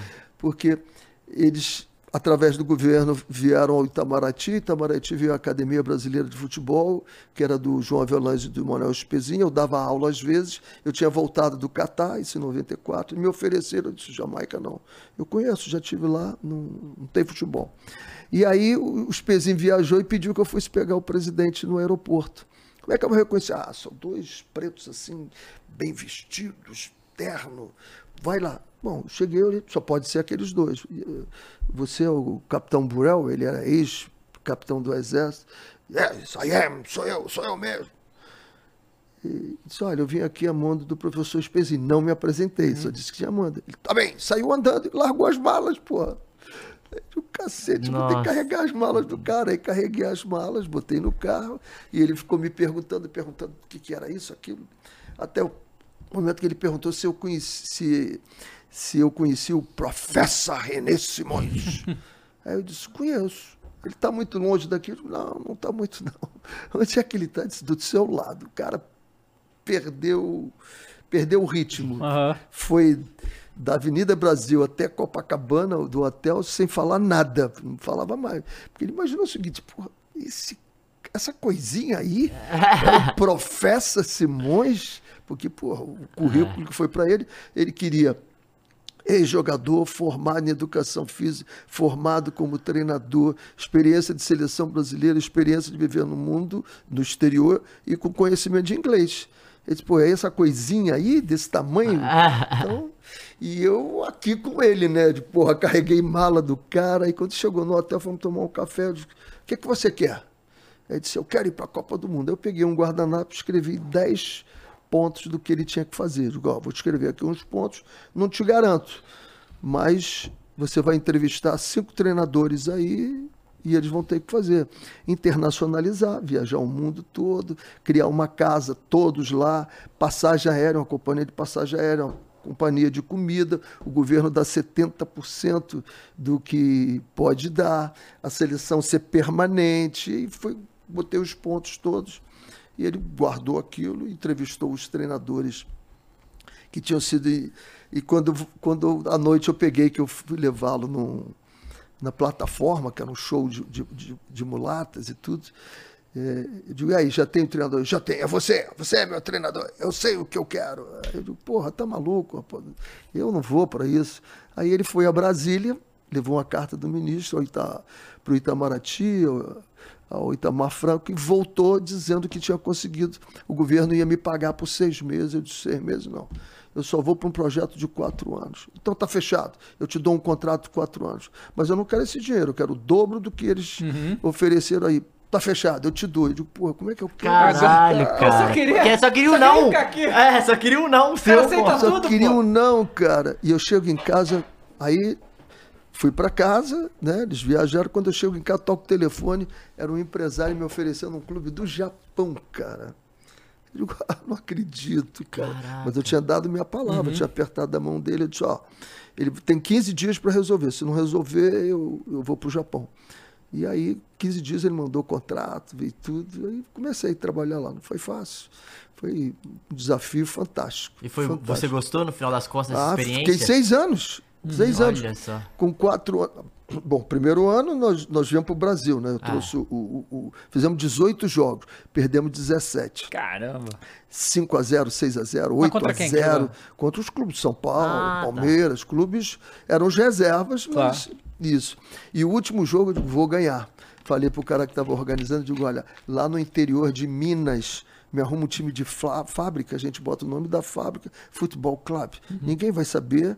E vamos jogar 8 horas da manhã de domingo, nego vai chegar bêbado e vamos levar o, e vamos levar o trio de arbitragem. Levei o trio de arbitragem. Empatamos em 1 a 1 aos 47. Nós empatamos o jogo. Olha. Nem esse nós ganhamos. É, o time era. O, o time da Jamaica era, amador, Amador. basicamente, né? carregador de mala, Aham. barman, taxi drive, desempregado, era tudo isso. E aí, cheguei lá, eu, eu- eu- nós vimos na análise de desempenho, a gente dava 120 passes por jogo, com 70% de passe errado. Nós tínhamos Caramba. 36 passes, quase que um passe certo a cada três minutos para ganhar o jogo. Aí pusemos o target. O nosso target o, mirava era a seleção brasileira do Parreira, que dava 600 passes com 80% de passes certos. Esse era, aí começava, trabalha, trabalha, trabalha, trabalha. E é uma frase que eu uso para quem é administrador, para quem é empreendedor, né? Quem mede controla, quem controla melhora. Uhum. Aí nós fomos melhorando, melhorando 200, 250, 300. E aí contra os Estados Unidos nós demos 600 Cara, que passes com 80% de passes certos. Foi o maior Mas jogo lá, nosso. lá naquela época, o, a Jamaica tinha futebol profissional, liga e tal? Não tinha, uma- nada. Tinha uma semi-profissional. Sempre profissional. E tem, qu- quantos habitantes profissional. na época? 94? É. Que eu, quanto tempo? Não, não, quantos, quantos habitantes, habitantes tinham? tinha né? Ah, era 2 uma- milhões e Ah, meio. é pouco, né? Nossa. A primeira vez foi o país com o menor número de habitantes a se classificar para a Copa do Mundo. Depois teve Trinidad, claro. E foi com você? menos. Foi comigo. P- E aí, Língua quando, inglesa. e assim, e- pô, isso é legal. Bom, muito foda. Pô, é, seis anos. Tu conseguiu. Beleza, começou assim e conseguiu levar a Copa. Quando o jogo, como foi assim, esse jogo que classificou pra Copa do Mundo? E como é que foi essa repercussão com a galera, com esse cara que te contratou? Como foi esse, esse feedback? Não feedback, mas essa emoção toda. Sou padrinho do filho dele. Olha Ah, legal. Ô, meu irmão, meu irmão, amigo, ele. Tudo. É porque eu tive que fazer tudo, né? É. Eu cheguei lá, entrei numa sala e tirei o pé e saí. Digo, aqui nesse lixo aí eu não entro. Pode arrumar um escritório para mim. Como é que eu vou arrumar? Do mesmo jeito que você me trouxe para cá, tu vai me arrumar um escritório. É, Me já trazer pra cá não tem condição, né, pô? de me arrumou um escritório fantástico, lindo. Aí eu recebia todo mundo. Eu- projeto Adopt a Player, cada empresa adotou um jogador, pagava mil dólares por mês americano. Era dinheiro pra caramba. Os caras- cara. os caras tava- Porra, os porra. caras estão loucos, né? Morriam por mim. né? Então teve, teve a- a- essa questão. Teve a questão da gente decidir se a gente ia para a Copa do Mundo e ia ganhar a Copa do Caribe. Que três meses depois tinha a Copa do Caribe, quando eu voltei do Brasil. Eu disse para ele, ó, com esses 28 que eu levei, eu mando 18 embora, fico com 10 e vou trabalhar com a Sub-23 juntos. Agora, a Copa do Caribe eu não garanto nada. Pô, pô nós perdemos para Cuba, desclassificados. Caramba. Aí ficou uma divisão bem legal no país. 50% queria que eu fosse embora e 50% queria que eu não ficasse. Ficou assim. e ele aguentou, cara. Ele disse: quando eu vou ao médico, o médico me dá uma receita, 10 dias, 15 dias, um mês, eu cumpro a receita. Esse aqui só sai depois de quatro anos. Em quatro anos nós classificamos, aliás, em cinco, nós classificamos primeiro time para a França, a sub-17 para Nova Zelândia e a sub-20 para a Argentina. Argentina. E só não foi a 23 por causa de um gol, nós perdemos para Costa Rica. Trabalho Que da hora, sensacional. Você levou muito brasileiro lá? Pra- Hein? Você levou muito brasileiro pra lá? Para na trabalhar na comissão isso? técnica tem vários, Walter Gama, Alfredo Monteso, Zé, Foi bastante gente. E um que me ajudou muito foi o Oswaldo Oliveira. Eu estava muito bem, a seleção já tinha passado. Nós jogamos, primeiro jogo foi, a primeira fase foi Suriname, lá e em casa. Lá foi fantástico que nós chegamos de caminhão para jogar. Né? O ônibus enguiçou, eu achei que era sacanagem da federação. Aí eu tirei tudo do ônibus, passou um caminhão, eu parei, joguei tudo no caminhão, subimos no caminhão e chegamos para jogar o primeiro jogo Nossa. de classificando a Copa do Mundo de caminhão. Foi fantástico. E aí nós já tínhamos passado Suriname, tínhamos passado de Barbados, tínhamos passado em primeiro lugar numa chave que tinha México, México, Honduras, Jamaica e São Vincent. Aham. A tendência era ficar em terceiro, né? Nós ficamos em primeiro lugar. O Caraca. México foi em segundo. E tava aquele burburinho, né? Mas eu tinha uma coisa assim que eu chamo de insatisfação positiva. É quando você percebe que tá tudo muito bem, mas tem alguma Se coisa der errado, é. Aí liguei pro Oswaldo, que tinha sido, ele estava no Brasil, eu digo, Oswaldo, vem para cá, Oswaldo, vem para cá. Você vai passar 15 dias aqui, não pode falar nada de positivo meu, só negativo. Aí não precisou de 15 dias. Bastou só um jogo. Nós fizemos um jogo amistoso contra a Costa Rica, demos um treino e fizemos um jogo. Ele estava na minha casa e disse: Quero falar contigo. Você virou um treinador de bosta. Cadê aquele cara que eu conheci? Pá, pá. Fiquei louco, digo, como é que esse cara me desrespeita assim, tá maluco e tal. Não dormia aquela noite. Mas no dia seguinte eu voava jamaicano para todo lado. Aí, simplesmente, na minha preleção, eu botei o o quadro de botões com 10 jogadores. Eu esqueci o meu melhor jogador, o Teodoro. Ele falou, você não botou o Teodoro Itmor no quadro? Aí quando ele disse assim, não vou jogar não, professor. Você falou assim, tô brincando contigo. Aí tu botou, tu te esqueceu. Porra, o teu treino foi assim, o jogo foi assim, você no banco, preleção do intervalo foi uma porcaria, lenta, não agrediu, não teve os pontos. Eu devo muito ao Oswaldo essa, essa questão aí eu devo muito ao Oswaldo, me ajudou muito. Aí depois fomos para a última a última fase, que era o Final Six, né? que era México, Costa Rica, El Salvador, Canadá, Estados Unidos ou não? Estados Unidos, aliás, na ordem era Honduras, isso. ou não? Era México, Estados Unidos, Costa Rica, El Salvador, Canadá e Jamaica. Eu, pela tradição, eu tinha que ser o sexto. Eu digo, vamos trabalhar, vamos trabalhar, trabalhar.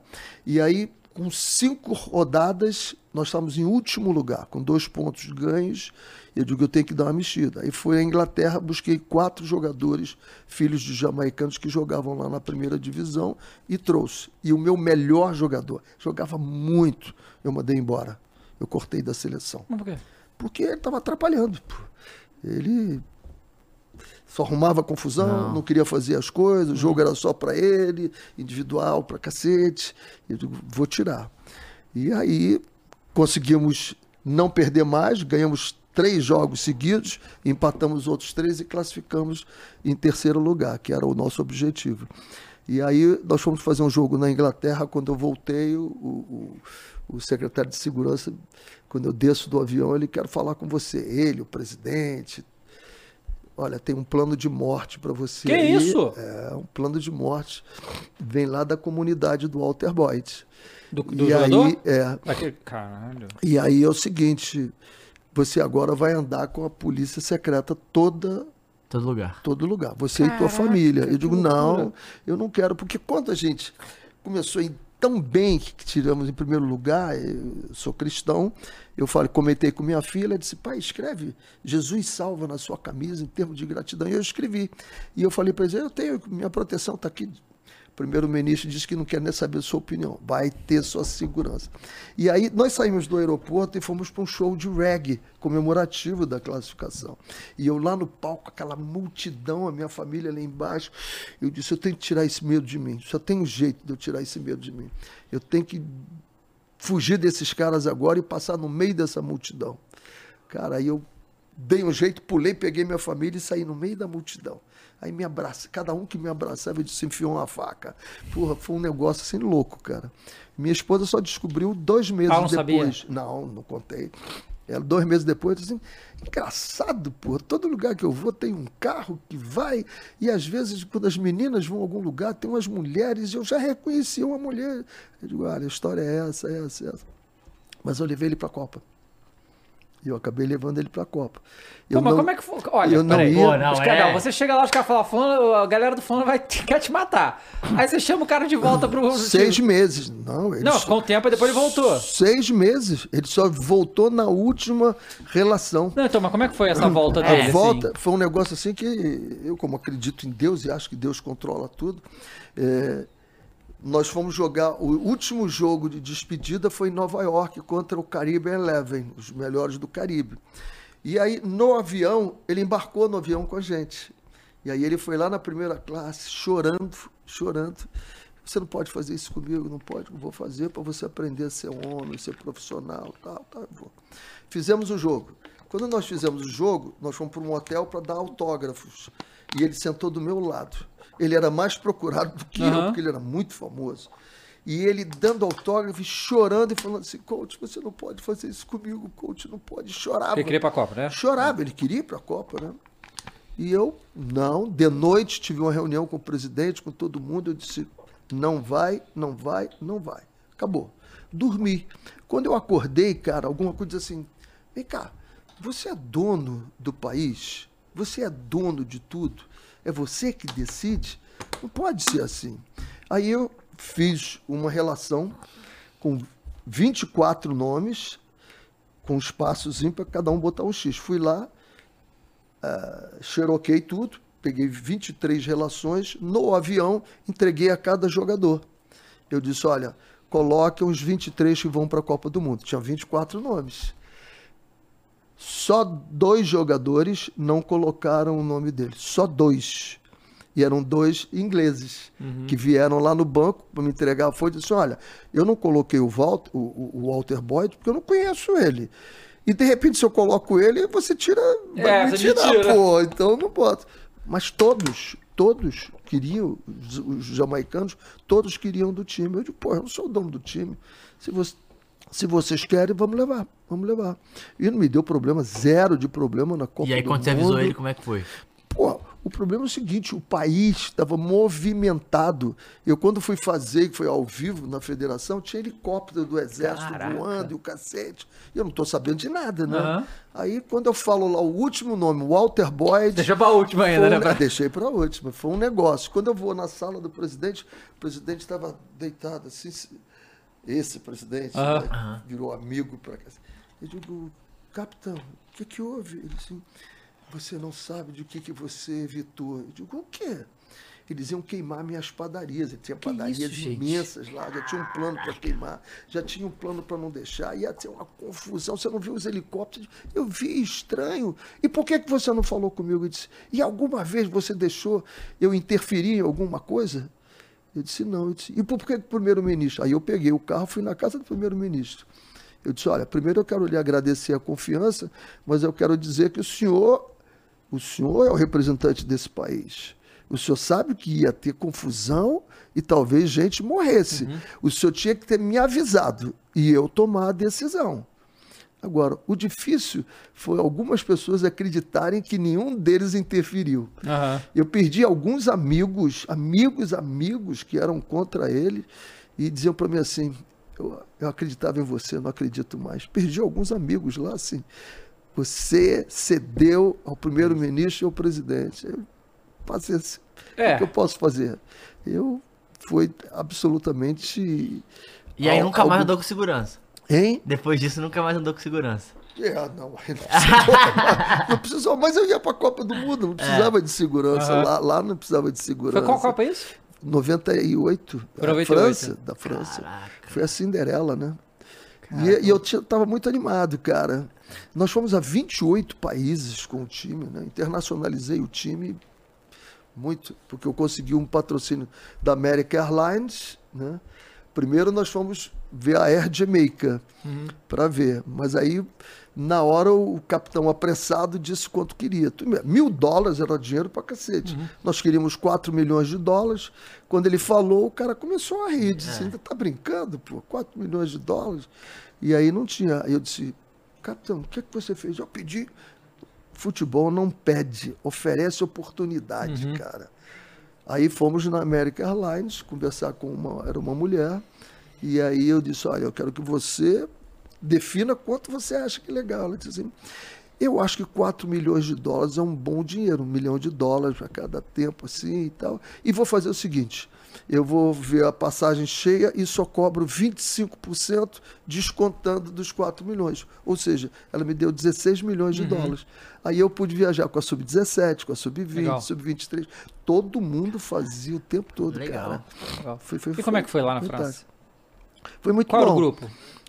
Croácia, Argentina, Japão e nós. Puta merda, hein? Puta aí, Croácia era um Eu- não, Croácia timaço, semifinal, né? Eu tinha a esperança de ganhar da Croácia, porque eu fui a todos os países, né? O Japão eu fui quatro vezes. Até simular que eu estava doente, eu simulei para entrar num hospital para ver como é que era a cultura, né? E lá eu sabia que eu ia ganhar. Não, doente. Eu, eu sabia que ia ganhar do Japão, porque o japonês não pode errar. Aham. Não pode errar. Eu digo, é só apertar, apertar, apertar, eles começam a errar, começam a ir para baixo, a gente ganha o jogo. E aconteceu isso, nós ganhamos o jogo de 2 a 1 um. A Croácia, porra, eles fumam muito e bebem muito. E início de temporada deles era sempre complicado. Era o meu primeiro jogo. Eu disse, esse jogo que eu classifico. Argentina.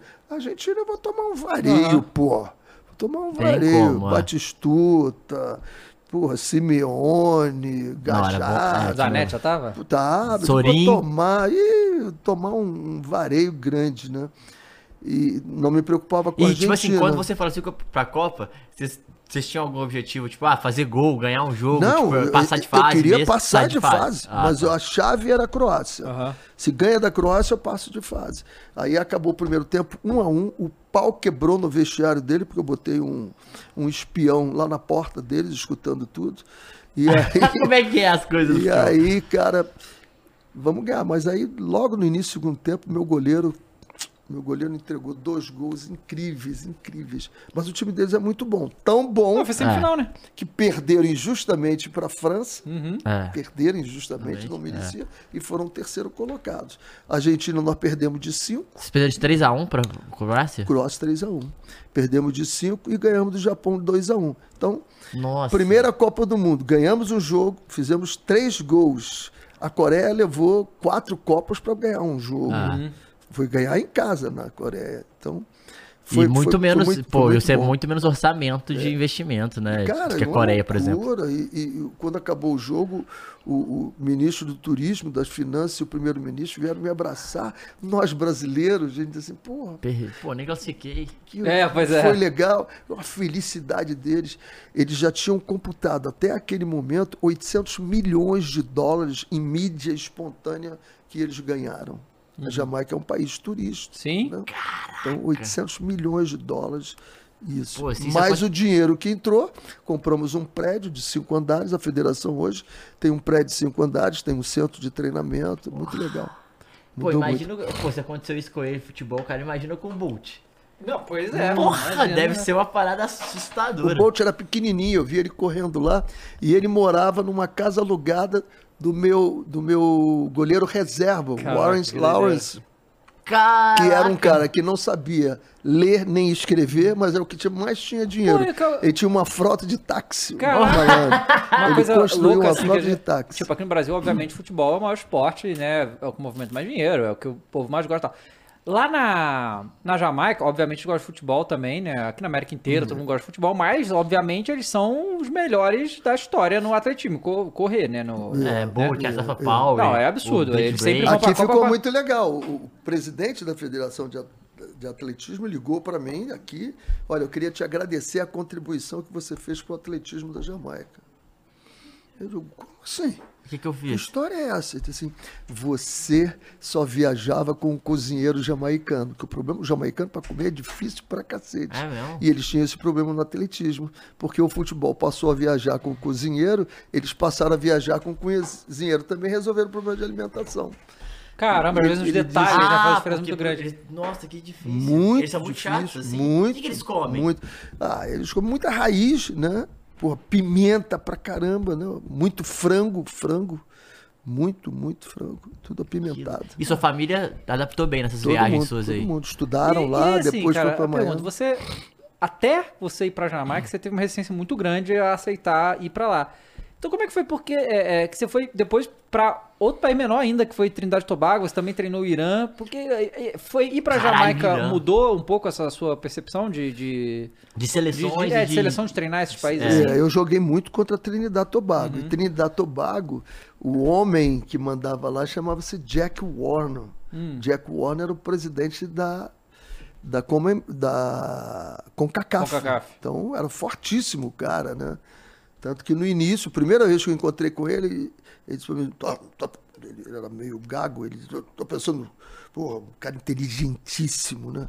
Professor de, de geografia, se não me engano. Você está pensando que você vai ensinar ah, jogadores jamaicanos do Caribe a jogar futebol? Eles não têm cérebro? Que isso? Falou assim pra mim. Aí eu disse, ó, eu não sei, eu não sei se eu vou Ah, ajudar ou não. Mas eu sei que o ser humano, ele sempre aprende. Agora, como você vai tocar neles é que é diferente. É. Às vezes você toca e vê o que, que o olhinho dele faz brilhar, né? Aham. E o olhinho do jamaicano fazia ele brilhar quando diz assim, ponto um, do jeito que vocês são discriminados, vocês vão ajudar o país de vocês a ser menos discriminado. Ponto dois, cada um vai comprar seu carro, vai comprar sua Mil casa, vai ter dólares. tudo isso. Ponto três, vocês podem jogar fora do país, é o sonho de cada um. O Ricardo Gardner, que jogou no, no Alton Bolton, lá na É. Inglaterra, ele jogou durante 10 anos, chegou a ser É. capitão. Esse menino eu levei com 16 anos. Eu tive, apanhei demais, porque lá, 16 anos, você tem que jogar na escola e estudar, e não pode. E aí a mãe dele veio conversar comigo e disse: Olha, ele está com, ele tá com uma proposta para fazer o high school nos Estados Unidos. O que, que você acha? Eu disse: A senhora quer minha opinião verdadeira? Ela disse: Quero. Porque teve o Andy Williams, que a mãe só me avisou que ele estava indo embora. E perdeu o jogador. Né? Foi para os Estados Unidos, não passou em nenhuma matéria na faculdade. Quando voltou, tinha perdido um ano e meio. E atrasou atrás. atrasou ele. Eu disse que bom que a senhora está me perguntando. Eu vou dizer o seguinte: ele sabe somar, multiplicar, dividir, subtrair. Ele lê bem. Porra, e ele tem um cognitivo bom. E ele nasceu para jogar futebol. Deixa ele jogar futebol. Quando ele acabar a carreira de futebol, ele vai fazer as outras coisas. Ela disse: vou lhe ouvir. Ele ficou lá, foi titular, milionário hoje em dia. Ele o Bolt são colado.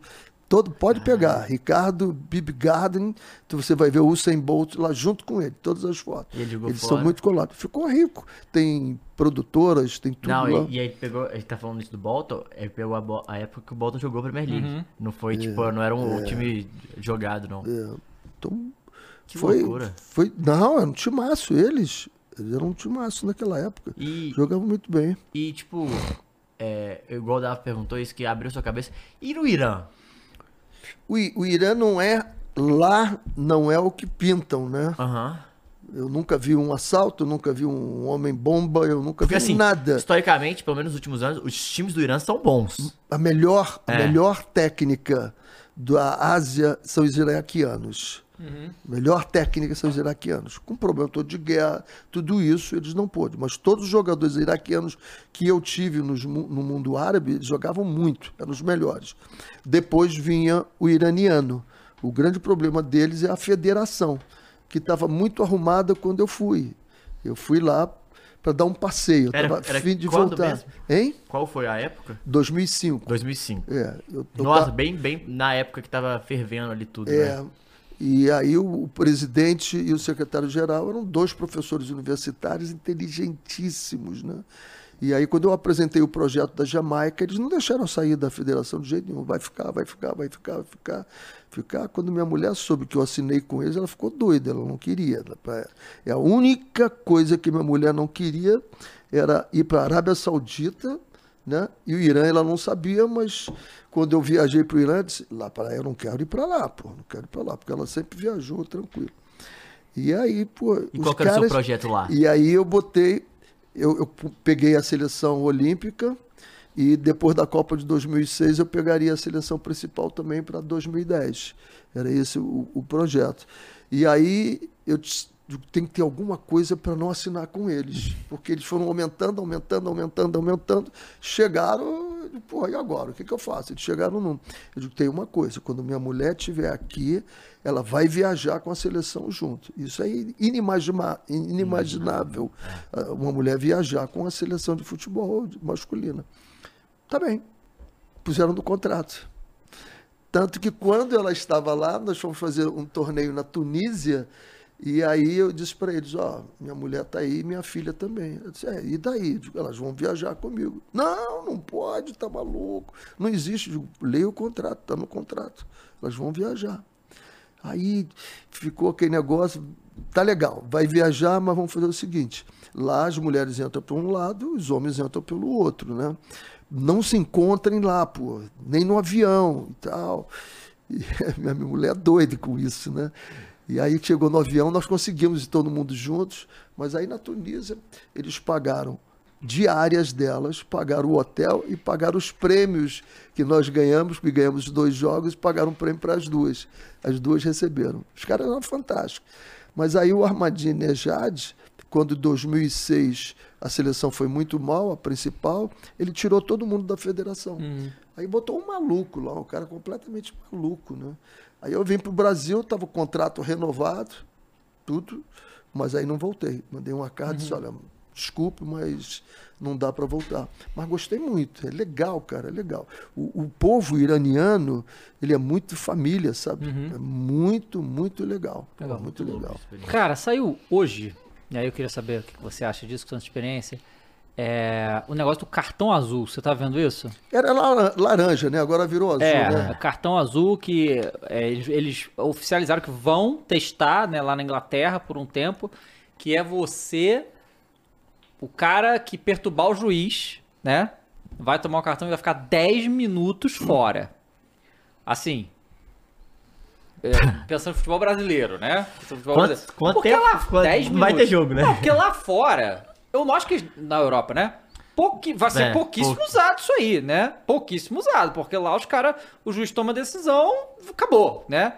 É, aqui a gente sabe como é que funciona aqui o Brasil. O que, o que você acha desse negócio? Eu acho 10 minutos um tempo demasiado Uhum. grande. Pode ser menos. Sou totalmente a favor. É. Totalmente a Você acha que vai favor. disciplinar corretamente, cara? Totalmente a favor.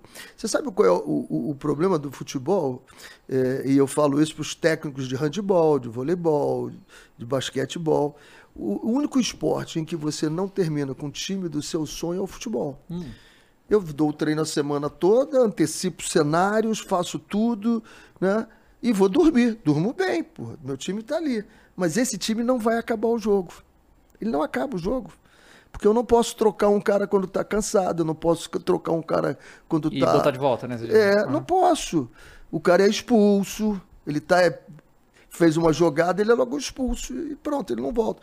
Agora, se tiver a possibilidade dele fazer, se ele fizer alguma coisa, ele sair, sentar aqui, eu tiver a oportunidade de conversar com ele, como é no voleibol, como é no Basquete. basquete, como é tudo, aí fica legal. Então, eu acho, eu acho isso. Eu acho que as medidas disciplinares têm que ser rígidas para que você jogue futebol. Quer uma coisa que eu vou dizer para você, e vocês vão dizer que é controverso, eu sou contra a falta tática. É mesmo? Totalmente contra. Falta não é do jogo. Falta é do jogo? Ah, a gente acha que sim. Não, claro que não. Avançar o sinal vermelho. Não, claro que não, errado. Ué, por que, que é errado? É. Mas o cara vai te dar uma multa. Qual é o sim, problema? verdade. Tem consequências, pode ter uma consequência. Por que, que ela é errado avançar o sinal? Porque pode ter uma consequência. Ah, mas eu sou multado, então eu posso fazer. Ah, ah, eu vou receber o cartão amarelo, então tá tudo bem. Não, dá o cartão vermelho. Aí você, mas peraí, Renê. Porque o que acontece é o seguinte, que você começa a relaxar nos seus posicionamentos. Você começa a não se posicionar bem e corre atrás do cara, aí vai segurar a camisa dele. A falta é do jogo é se eu vou na bola e te acerto, a falta é do jogo. Eu quis a bola. Agora, se eu quero você, é na hora, tem que ser expulso. Nem amarelo, é ser expulso. Se eu seguro a camisa do cara que está indo em direção para fazer um gol, puxar um contra-ataque perigoso, porra, isso é antijogo. É, antijogo. Isso é antijogo. Antijogo não é jogo. Concordo. Isso não é jogo. É igual quando o cara bota a mão na bola.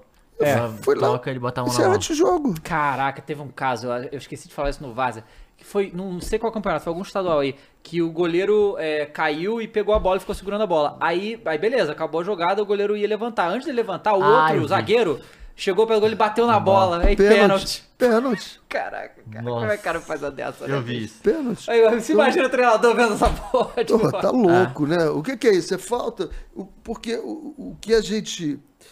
Detalhezinho que você vê no futebol europeu que a gente não vê aqui. O futebol europeu é exatamente como o basquete faz. Eu ataco, né? Eu ataco. Quando eu arremesso e falta a cesta, eu bato no chão, o que, que eu sou? Como assim? Eu arremessei a bola. Bola. Sim. Aham. Bati no chão, o que, que eu virei? Defensor. Sim, sim. É. Pô, eu sou defensor, vou lá, pego um rebote, bati no chão, o que, que eu sou? Atacante. Então, eu ataco me preparando para defender, eu me defendo preparando para atacar. Então, o que acontece que você vê menos coisas acontecendo no futebol europeu é porque é isso. Aqui nós ficamos olhando a jogada. Aí o cara perde a jogada, ah, agora eu vou me posicionar. Não, eu já tenho que ter tudo mapeado. Onde é que eles puxam mais o contra-ataque? Qual é o cara que vai saindo? Então você tem que ver isso. Por isso é que a gente tem que fazer a falta tática, porque eu estou mal posicionado, o cara está na minha frente, ele tirou vantagem do meu descuido, da minha falta de foco. É isso É, o que acontece aqui no Brasil muito também é que quando a gente vê partidas que tem um desequilíbrio técnico, né, um time é tecnicamente muito melhor do que o outro, que o time tecnicamente inferior vai abusar das faltas para parar o jogo, né? Pra- Rescindiu o cartão. É. Tá na regra isso, falta. Aquele negócio de fazer rodízio de faltas. Aham, Muito porra, comum aqui também, né? Absurdo. É, isso a gente não vê lá fora, é muito difícil, né? Outra coisa para o ritmo são as substituições. Uhum. Você começa a quebrar o jogo nas suas substituições. Agora tentaram melhorar. Mas por que, que tem que parar o jogo se no futebol de salão você não para? Se no é, só- handball você não entram. para. Ah. E eles estão. Não, e na verdade você vai apressar, né? Porque o cara vai querer tocar rápido. Lógico, Ah, É ritmo. Deixa o jogo correr. Para o tempo todo. isso é Para. verdade. Você tem seis substituições. São, são cinco substituições de cada Sim, lado. cinco. São, são cinco. São dez substituições. É. Se você gastar um minuto e trinta, nós estamos falando o quê? Pô, é muito 15 tempo. minutos. Aham. 15 minutos já tiramos do jogo. Só aí. Fora no resto. Para que Ah. parar o jogo? Pois é. Então tem coisa que a gente tem que melhorar. E o, e o VAR? Assim, você é antes, VAR, pode VAR, você viu Que isso que aí. você- Você é. você acha que o VAR melhorou o futebol desde que foi introduzido? Eu acho que nós deixamos de errar de- coisas de 5 metros para passar a errar coisas de 5 centímetros. Aham. Porque antes você errava com 5 metros. Sim. porra. O juiz deixava correr e vambora. Porra, eu tomei gols absurdos, né? Tomei um pênalti. Esse jogo dos Estados Unidos contra a Jamaica foi um pênalti de 5 metros fora da área, o cara deu pênalti. No VAR ele não daria Uhum. aquele pênalti, né? Poderia dar 5 centímetros. Agora, 5 metros não, não, não, não ia dar mesmo. Então, eu acho que vale. É muito válido isso. Eu acho que vale a pena. Só tinha que ser mais rápido. Mais rápido. É. Que ser rápido. muito mais Toma rápido. decisão logo, pô. E é foda porque aí lá na, na Premier League eles criticam porque é rápido demais. Porque eles estão errando por causa disso, porque não estão revisando tão bem certas coisas e aí acaba uns erros meio absurdos, né? Tem no- aquele, no- ar, aquele árbitro, que eu não sei qual foi o jogo, agora que ele deu dois cartões pro camarada, É. simulação de pênalti, e Pênalti. voltou atrás, o mesmo jogador, foi pênalti nos dois. Muito foi louco, pênalti muito nos dois. doido. Eu posso fazer? Eu queria fazer uma pergunta. É, um assunto que foi até muito polêmico, a galera falou quando você falou a frase do Neymar. Estamos criando um monstro. Primeiro eu queria é, que você falasse o contexto disso e depois a sua opinião pós essa frase, depois de tudo que já se passou até hoje, assim. É, isso aí é inevitável, né? É. Eu vou pro meu túmulo e Dessa vou levar vamos- isso. vamos levar. Talvez coloquem lá no meu túmulo. Estamos criando criando um monstro. Não, não- não tem jeito. Primeira coisa, nada pessoal, nada premeditado foi feito. Nada contra o Neymar.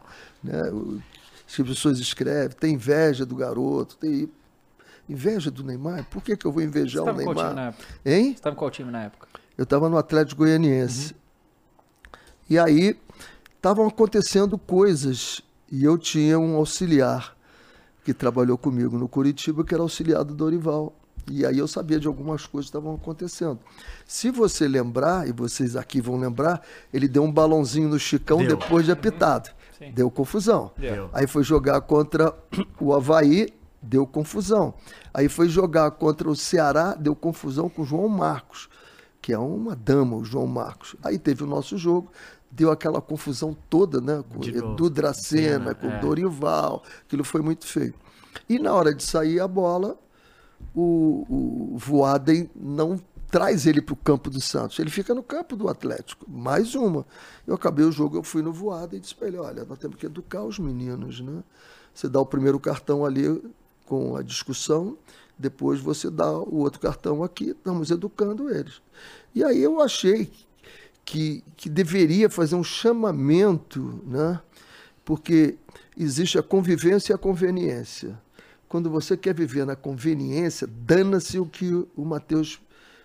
Representa pra você, é. Dane-se, eu vou falou. ligar às três horas da, da manhã o som, dana-se ele, eu Uhum. vou estacionar meu carro na frente da garagem dele, dana-se ele, dana isso é conveniência. Agora, a convivência é como uma sociedade vive, né? todos nós nos ajustamos. E eu disse, eu tenho que dar um chamamento, porque se eu tenho dinheiro, se eu tenho poder e se eu tenho fama, eu posso tudo. Não, não posso. Eu não posso. A juventude não pode ter esse exemplo. E isso é o que passava na minha cabeça, até porque nós estávamos com um deputado lá em Curitiba, do qual eu sou fã de Curitiba, sou torcedor do. Passei a ser torcedor do, do, do Curitiba. O cara passou bêbado, completamente bêbado, por cima de um carro, tirou a cabeça de um e matou o Caraca. outro. Foram dois. E nada acontecia com o cara. Porque era deputado, rico pra caramba, nada acontecia. Eu acho que nunca aconteceu. Acho que até hoje nunca aconteceu nada com ele. E aquilo me irritava muito. Eu digo, nós temos que fazer um chamamento. Quando acabou o jogo, a minha filha falou: pai, as palavras foram muito fortes. Me ligou, ela é psicóloga. Eu digo, filha, mas era para fazer um chamamento mesmo. Era para isso.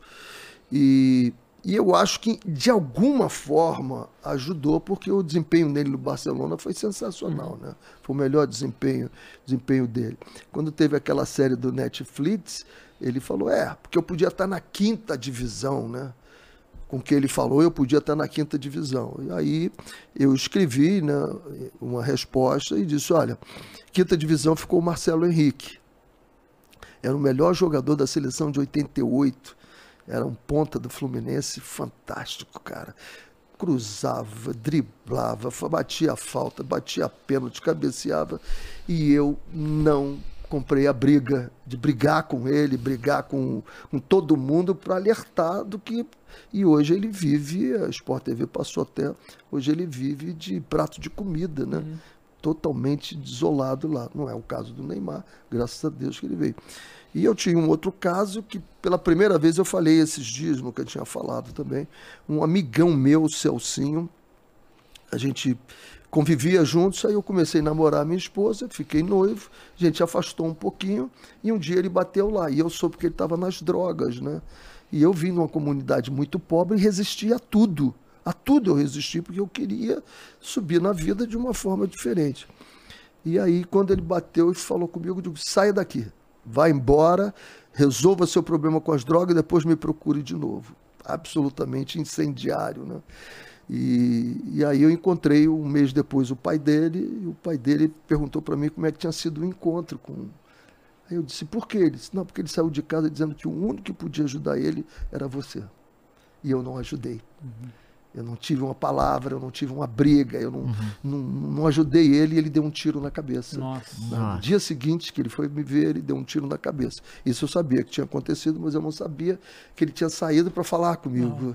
Então, a partir daquele momento, eu decidi que eu jamais vou ficar calado. Quando eu achar alguma coisa que eu acho que vai ajudar os outros, eu tenho que falar. Eu tenho que falar. As consequências eu vou assumir. Agora, a intenção é, tem que ser boa. E a intenção foi boa o tempo todo com ele. Eh, vamos discutir se ele é craque? Não, nunca Não, teve. nunca teve discussão. Nunca teve. E você nunca falou sobre isso, nunca foi pra esse A lado. cada, né? a cada sete anos eu faço uma viagem sobre futebol. Em 2019 nós fomos para a França, um grupo, né? Tava o Juan, tava o Marcelo Paes, tava o o Fabinho, tava também o Cássio, que aliás mandou um abraço para vocês aqui da, do Google, esse colecionador de Ah, camisas. sim, sim, ele Cássio veio aqui. Brandão. Marcelo, e Marcelo Paz também veio aqui, Marcelo muito Paes é queridíssimo. fantástico. Ele contou piadas aqui? Não, Não, até que não. Ah, na Até que próxima, não. é fantástico ele contando Mas ele é- piadas. é- vovó, Ele- vão saber, né? Muito, muito, muito bom. E aí, eu fui fazer esse giro pela França e fomos ver Paris Saint-Germain e Lyon. E eu disse assim, ó, rapaziada, vamos ficar olhando só o, o Neymar. Imarcável. Ele é imarcável. O repertório dele é muito maior do que o do Messi. É. O repertório dele é infinitamente superior ao do Cristiano Ronaldo. Infinitamente superior. Eu só acho que talvez ele perca para o Ronaldinho Gaúcho. Eu acho que. Que é pau a pau ali. É, a briga é, é muito boa. Então, a ideia foi É sempre. porque ele tem um controle de bola absurdo, né? Uma coisa assustadora, com os é dois incrível, pés o é tempo incrível, com os todo. do- tempo todo. E É, eu, eu, assim, quem joga bola sabe também, tipo, que. Ou já teve contato, que ele consegue pensar antes de fazer. E ele faz uma parada tão natural e sem ficar nervoso pra executar, velho. É tipo uma. É muito louco tudo isso. Eu defino bom jogador é aquele que está no lugar certo, na hora certa e faz a coisa certa. Ah. Esse é o bom jogador. O craque está no lugar certo, na hora certa e faz suas próprias coisas, te surpreende. É. Ele te surpreende o tempo todo.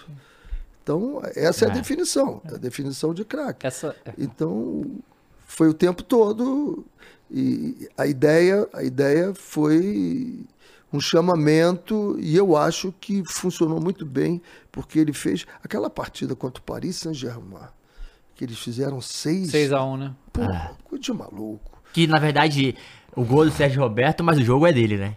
O É pênalti, absurdo, é. o Messi deixou ele bater, Bater. A transferiu a, falta, responsabilidade a falta que ele- ele. porra. Falta, tudo, entendeu? Então, nunca teve em discussão isso. O que teve em discussão é E, convivência e conveniência. Como é e você a chegou a faz isso? conversar com ele pessoalmente algum dia? Conseguiu Não, a ver? Nunca, nunca tive essa chance. Mandei uma carta para ele através desse assistente, porque ele foi um programa da Hebe Camargo, aquele que os homens perguntam para as mulheres, as mulheres perguntam para o homem, e uma disse: Olha, teve um cara que falou, não disse meu nome, que falou que estava criando um monstro de você. Aí a Hebe virou e disse assim: Essas pessoas a gente nem menciona. Eu não sei se ela me conhecia. ou Não, tá- conhecia. provavelmente ela nem sabia que É. era. E aí ele falou assim: não, o professor é uma pessoa séria. Quando ele falou isso, eu, tipo, agora. Aí eu escrevi uma carta falando todos e comentando. Meu pai teve na Copa de 50, chorou muito porque perdeu. Nós vamos ter uma, em 2014, vamos ter alguma coisa e tal. Eu escrevi uma carta para ele. O meu assistente disse que ele leu e disse: ah, agradeça o, o, o professor lá. Só isso, não teve Ah, nem- legal. nenhum então. Legal. contato. Legal, legal. nenhum É, contato. que eu, que eu acho assim, eu acho que tanto essa época do Neymar aí, e porque isso é uma coisa que a gente tem que trabalhar com o jogador jovem, né? Porque o deslumbramento é muito fácil. Se o- quando o cara tem talento. Porque a gente, de- de- desde quando a gente foi campeão em 2002, e a gente teve aquela geração absurda em 2006 também que não ganhou nada, e a gente não ganha nada então, né? Nada relevante, digamos assim, não ganha a Copa. É, a, a carência. Né, que a gente tem por outro Ronaldo, outro Ronaldinho Gaúcho, ela é absurda, né? E a última década quem a gente teve foi o Neymar, né? O nosso maior talento técnico que a gente tem, ele disparado. E na seleção ele entrega, ele faz tudo que ele pode, né? Yeah. Ele faz tudo que ele pode na seleção, isso a gente não pode negar nunca, né? Sofreu muito com lesões e um monte de coisa aí que é outra história. É, e aí, por exemplo, a gente viu muito isso agora com o Hendrick também. Tipo, o moleque chegou com 15 anos, todo mundo, "Ah, meu Deus, é ele, é o moleque. E, e é muito fácil se você não tiver é, uma, uma base, uma estrutura familiar, psicológica e tal, o deslumbramento é muito fácil. E quantos se perderam nisso, né? Quantos não foram pra lugar nenhum depois disso também, né? E O Neymar alcançou tudo muito, né? Muito. E... E, e era abusado mesmo, na época que tá aqui no Brasil, então. E quando ele tava aqui no Brasil, cara, eu, eu sou flamenguista, né? E assim, eu paro pra ver os jogos do Santos, cara. Eu não faço isso, eu não faço isso. Eu só vejo meus jogos do Flamengo. Ou então grandes decisões e tal, claro. Mas dia a dia, assim, eu vejo jogos do Flamengo. Eu vi os jogos do Santos, mano. Eu parava pra ver os jogos do Santos, sabe? Pra ver Neymar e Ganso jogando junto. E Isso foi, foi realmente um fenômeno muito absurdo, né? Não, ó, porra, ele, É. Ele lançou dias- moda, lançou Não, um monte foi- de foi coisa. Du- duas coisas. Primeiro, esses dias eu escutei o Oswaldo Montenegro, ele dizendo o seguinte a respeito de. Ele, ele falou de, de artistas, né? E aí eu incluo o jogador de futebol. Você vai passar por dois momentos: por bajulação e humilhação. Então, é preciso que ele saiba que tem os dois lados, ou as duas pontas, né? Lá em cima e aqui embaixo. Vai acontecer. Ele tem que estar no meio.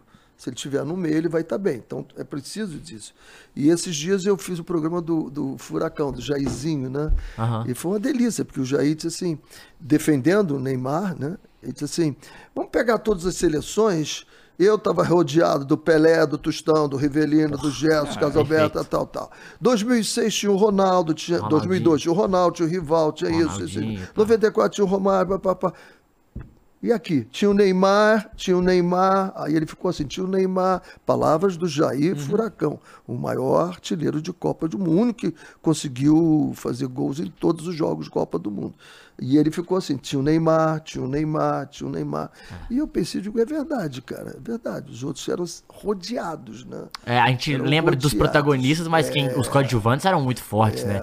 Pô, a gente vai falar muito 2002. fo- Cafu e Roberto Carlos, um de cada É, lado. os laterais. Cadê Porra. nossos laterais, né, cara? Tipo, Pô, a gente tá é- em dificuldade é lateral hoje em dia. Di- Marcos Dida e Rogério Ceni, os três goleiros. Olha os goleiros. Porra.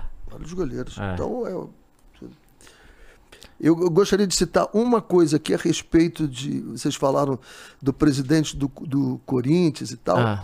E eu gostaria de ressuscitar um cara chamado Oswaldo Teixeira Duarte. Em 1985, 84, eu volto dos Emirados Árabes e em 85 eu vou dirigir um Mesquita da segunda divisão. Ele tinha um campo de 90 por 60, dois chuveiros e dois vasos sanitários. Era esse campo. E aí eu pergunto ao presidente o que ele quer, ele disse, eu não quero cair. Ano passado eu fui o décimo. Eu digo, vamos embora. Aí ele, não, por quê? Eu digo, eu quero ganhar essa divisão. Me dá um bom salário para os jogadores, dar refeição, suplementação, campo, concentração e uma premiação. E conseguimos, conseguimos chegar.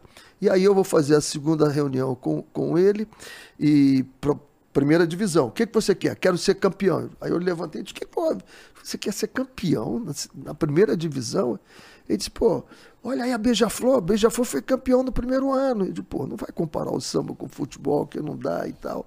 E aí conseguimos um honroso sexto lugar. Por quê? Qual, Ele- era qual campeopenato? de, do Rio de Janeiro, Tá, carioca. 86. Porque ele tinha um campo de 90 por 60, só eu sabia jogar, não perdi para ninguém ali. Uhum.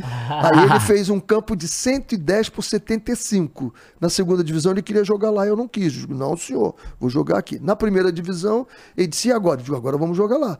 Porque só os grandes sabem jogar Uhum. nesse tamanho igual o Maracanã. Os pequenos não sabem. Ganhei de todos os pequenos, empatei com o América e o Botafogo, fui sexto lugar. Aí é onde eu quero chegar. Chego à portuguesa de desportos. Me ligam e querem me contratar. Eu tinha 33 anos, carioca, a rivalidade era muito grande naquela época. Eu digo, esses caras são malucos. São malucos. E para lidar com maluco, você tem que fugir para onde eles correm, né? Aí eu disse, deixa na reunião, reunião grande lá, os diretores, Oswaldo Teixeira Duarte. Ó, meu filho, eu não te conheço, não sei quem tu és. Me diga quem tu és, que se eu gostar eu te contrato, porque ó, esta mesa toda quer te contratar. Eu digo, vou, vou fugir, vou correr para onde os malucos estão indo, né? Digo, presidente, eu estava no Rio de Janeiro, feliz da vida, pô, não pedi para vir aqui não, vocês me ligaram. Faz o seguinte, me diz quem o senhor é, quem é a portuguesa, se eu gostar, eu falo quem eu sou. E pedindo a Deus de que ele não se aborrecesse, Aham. né? Porque eu tinha que me empoderar ali É. um pouco, porque, pelo que ele falou, eu era zero à esquerda, né? Ele disse assim, que idade tu tens, menino?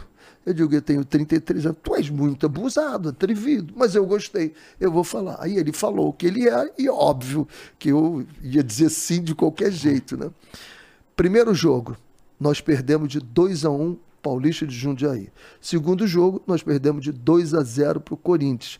Terceiro jogo, nós perdemos de 2 a 1 para o Inter de Limeira, do meu amigo Pepe, que acabou sendo campeão aquele ano. Eu fui ao Rio de Janeiro, quando voltei estava um caos. Ele tinha mandado embora os quatro melhores jogadores. Por quê? Mandou embora. O time não estava indo bem, mandou embora, desligado. Devia pagar mais não Entrei no vestiário, os quatro estavam lá sem trocar de roupa. Eu disse: o que, que aconteceu? O presidente mandou a gente embora. Eu já sabia, porque o Luiz Carlos Prima tinha me dito. Eu disse: quem manda aqui não é o presidente, quem manda aqui sou eu. Troca de roupa e vamos treinar. Cara, foi um caos, né? Aí eu disse, Luiz, qual é o pior treinamento que nós temos? Existia um- uma insanidade num treinamento chamado circuito indiano. Você subia a arquibancada, descia, vinha para o campo, trabalhava, subia a arquibancada. É absolutamente insano hoje, principalmente para o joelho. Acabou a imprensa toda em cima de mim. E agora? Eu digo, agora nada. Vou conversar com o presidente.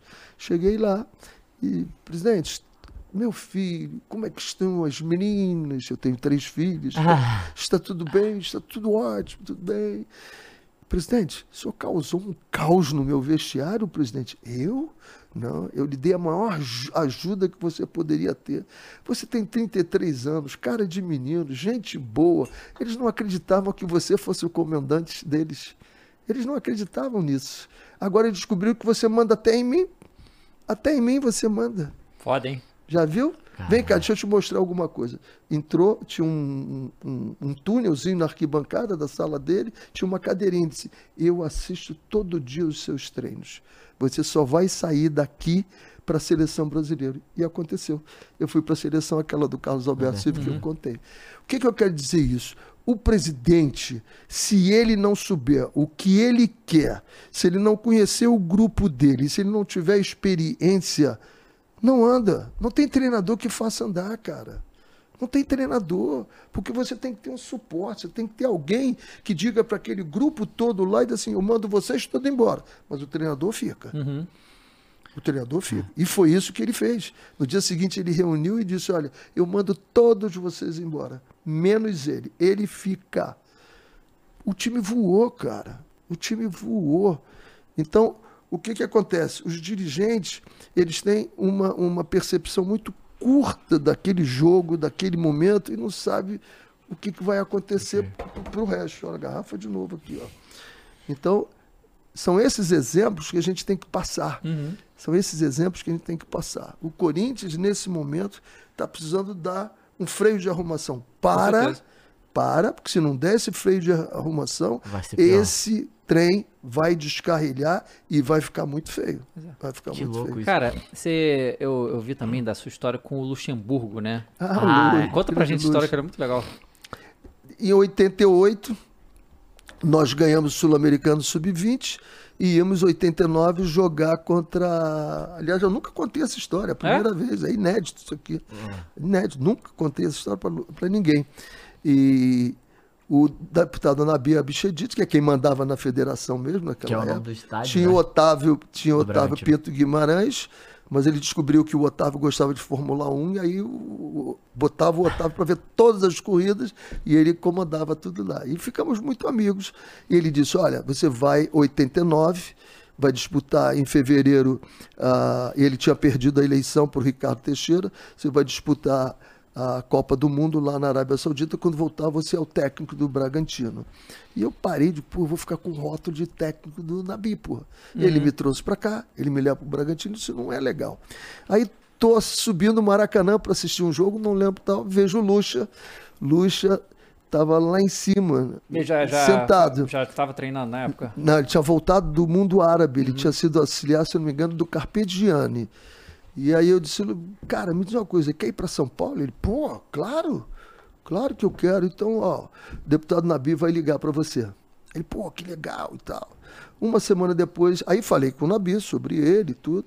Aí uma semana depois o Vanderlei me liga e disse assim, ó, o cara não me ligou, digo, aguenta aí. Liguei para deputado, o que está acontecendo? Ah, cheguei no clube, ninguém sabe quem é esse tal de Vanderlei Luxemburgo, ninguém conhece. Eu disse, não me interessa. Eu não quero saber o que, que eles pensam. O senhor acredita em mim ou não acredita em mim? Nós já tínhamos três anos de convivência muito forte, né? Acredita ou não acredita? Contrata o cara. Ele pegou o telefone, ligou, contratou o Vanderlei. Todo jogador que o Vanderlei pedia, ele ligava para mim, olha, está pedindo aqui o, o, o, o cara que jogou, jogou comigo na seleção, pode contratar. Poxa, eu pedi o outro, contrata todos que o Vanderlei pediu. O Vanderlei enxerga muito, né? Contratou todos. Não deu dois meses, ele liga para mim, ah, vamos mandar o seu treinador embora. Digo, vai mandar meu treinador embora? Mas por quê, presidente? O que, que houve? Mandou eu calar a boca. Ele mandou o senhor calar boca? Ele não pode fazer isso. O que, que houve? Ah, no intervalo eu entrei no vestiário, comecei a falar. Ele mandou eu calar a boca. Eu digo, só isso? Ele, por quê? Eu digo, porque eu mandaria o senhor sair do vestiário na hora. O que, que o senhor vai fazer lá no vestiário, deputado? Deixa o cara trabalhar. Pronto, ganhamos o treinador que nós temos, né? Lu- Luxemburgo aí, o Foi campeão. o maior ganhador. Foi, foi. campeão. Depois ganhou o maior ganhador de títulos brasileiros, se não me engano, é o Luxa, com cinco, né? É. Ninguém ganhou tanto quanto ele. E, e um cara com uma visão absurda de, de jogo. E você, você tinha. mexido. Você conhecia o bastidor dele já? Você sabia que ele era bom? Como Eu foi? já sabia porque ele trabalhou no Vasco como assistente. Ah, e, tá. e fora também, a gente sabia. Ah, tá. Legal. Eu queria te perguntar, porque ele falou isso de presidente, tanto que é importante. Eu ouvi uma, uma vez uma frase do Murici que ele falou pra mim: falou, cara, tudo que é extra-campo, é, ele falou, tipo, ah, diretor e tal, tudo interfere. Então, tipo, se tá uma bagunça, a chance do seu time dar errado é tipo 80, 90%. E igual você falou. E a galera, eu até vi uma galera do chat aqui, a galera gosta muito de você lá em Curitiba. E eu queria que você contasse um pouquinho dessa, dessa experiência no Coxa, como é que foi, é, desse trabalho e. Porque a gente também deve estar chegando ao fim aqui, né, Davi? Já já, então eu queria ouvir isso. É, tem a primeira de 2007, né? É. 2007 foi muito engraçado porque vários treinadores depois disseram pra mim, ligaram pra mim, eu não quis, porra. Teve um que disse assim, quando tocava 41 eu não atendi. Pô, você acabou sendo campeão lá e foi muito legal. Tanto que tem um livro é, é, é, do caos ao topo, uma Odisseia Coxa Branca. Eu contei a história toda, né? Eu cheguei lá, o nosso primeiro jogo foi em Remo e o Douglas Silva acertou um pombo sem asa do meio campo. Era pra gente perder o jogo, ganhamos 2 a 1 Aí viemos para jogar o primeiro jogo, que era contra o Brasiliense, e eu escrevi uma carta para a torcida, né? E eu disse, olha, eu assisti três jogos, assisti três jogos, e aos cinco minutos vocês já estavam vaiando o time. Eu não sei se isso interfere a favor ou não. Vocês vão decidir. Porque quando é campeão, a torcida sempre diz assim: é campeão porque nós fomos campeões. E agora que está perdendo, que caiu, são vocês ou não? E aí o Sérgio Prosdóximo, né, um amigo querido que já não está mais aqui, ele me chamou e disse, Renê, você assinou a sua sentença de morte, falar isso da torcida. Presidente, eu sempre falo a verdade, se é ou não. E aí, a cara, mas fechou assim com a torcida. O primeiro jogo que nós fizemos foi contra o Brasiliense. Curitiba nunca tinha ganho do Brasiliense. E aí nós saímos o primeiro tempo perdendo de 1 a 0. Quando chegou no vestiário, eu disse para eles assim: perceberam a diferença? Aí eles, como assim? A torcida não vaiou vocês. Nós estamos perdendo. Viu? Já dá pra gente jogar aqui no estádio. Vamos jogar? Ganhamos o jogo de 2 a 1 um, e dali demos uma disparada. Foi uma coisa linda, cara, linda. Acabamos sendo campeões naquele ano, né? E eu me apaixonei de uma forma que passei a ser torcedor.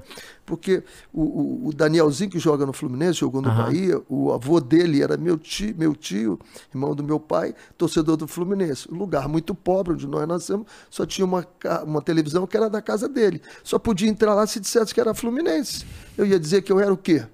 Eu dizia que era Fluminense, mas não tinha conexão, não houve aquilo. E com o Curitiba houve. E, e- e aí eh, causou até de várias vezes alguns diretores do rival, do grande rival lá, querer me contratar e o presidente dizer assim: esse não, esse é torcedor do Coxa, não pode vir para cá, e não foi. E é muito legal. E agora a última, eu estava como head esportivo, o Moriningo, o Gustavo Moriningo era o treinador, foi conseguiu manter o time, né? E aí, mas o desgaste da relação dele é a hora que é, do treinador perde o, o, o vestiário, aí não tem jeito. E o desgaste estava muito grande e eu, com o Juarez Moraes, que é um presidente de uma honestidade absurda, eu disse, olha, temos que mandar o treinador embora. Ele disse, de jeito nenhum. Eu, você e ele não saem daqui depois de dezembro. Eu disse, presidente, o time vai cair, vai cair nas suas costas. Temos que mandar o treinador embora. O grupo não está mais. Não é incompetência dele, não. É relacionamento. Gastou, pronto. O cara é competente, mas não dá. Não, não mando, não mando, não mando. Aí até que um dia que eu não tinha mais jeito, eu disse: vamos fazer o seguinte: você não quer quebrar o vínculo com os dois, que você prometeu para os dois que nós íamos ficar até dezembro. Manda os dois embora. Pronto, manda os dois embora. E aí perdemos um jogo lá. Ele disse: vou fazer isso então. Ótimo, presidente. E aí recebi pancada da torcida o tempo todo, porque a torcida achou que eu é que não queria que o treinador saísse. Por isso o presidente me mandou embora. Aí quando o time. Aí eu conversei, conversei muito com o Guto, né? Guto, antes dele entrar, ah, dando as dicas que ele podia fazer, o Guto arrumar, arrumou muito bem. E aí, quando o time não caiu, eu escrevi para a torcida. Digo, agora eu vou contar para vocês tudo que se passou no bastidor, pá, pá, pá. Mandei para o presidente, para o Juarez, presidente, eu quero publicar essa carta. Veja se tem alguma inverdade aí. Ele disse, não, tudo é verdade. Eu digo, então eu vou publicar. E publiquei. Voltamos aos amores com a torcida Entendi. do Curitiba de novo. Legal, maneiro. cara. Muito legal, Renê. Cara, muito obrigado por ter vindo. Foi muito legal. é muito legal a gente ter essas histórias de alguém tão vivido aí no futebol. Obrigado por ter vindo aí também. Outro carioca que nem eu também, que falta aqui, meio de paulizinho inteiro. Você, você tá morando no Rio hoje? Moro no Rio, Mora moro no Rio. é. Então, você, você usa rede social, essa, essa? Re-? Renê Simões Oficial e no Instagram, LinkedIn isso. também, hein? Instagram? Instagram, Tá. Instagram, Renê, Renê Simões, Simões Oficial. Então é isso, e no Instagram, no LinkedIn também, Renê Simões. Beleza, Muito obrigado. Obrigado a todo mundo que assistiu também, galera. Amanhã a gente volta com Várzea. Talvez o Cross apareça, não sabe, não tem confirmação ainda disso, tá bom? É isso. Então é isso, galera. A gente Valeu. se vê. Tchau. Tchau, tchau.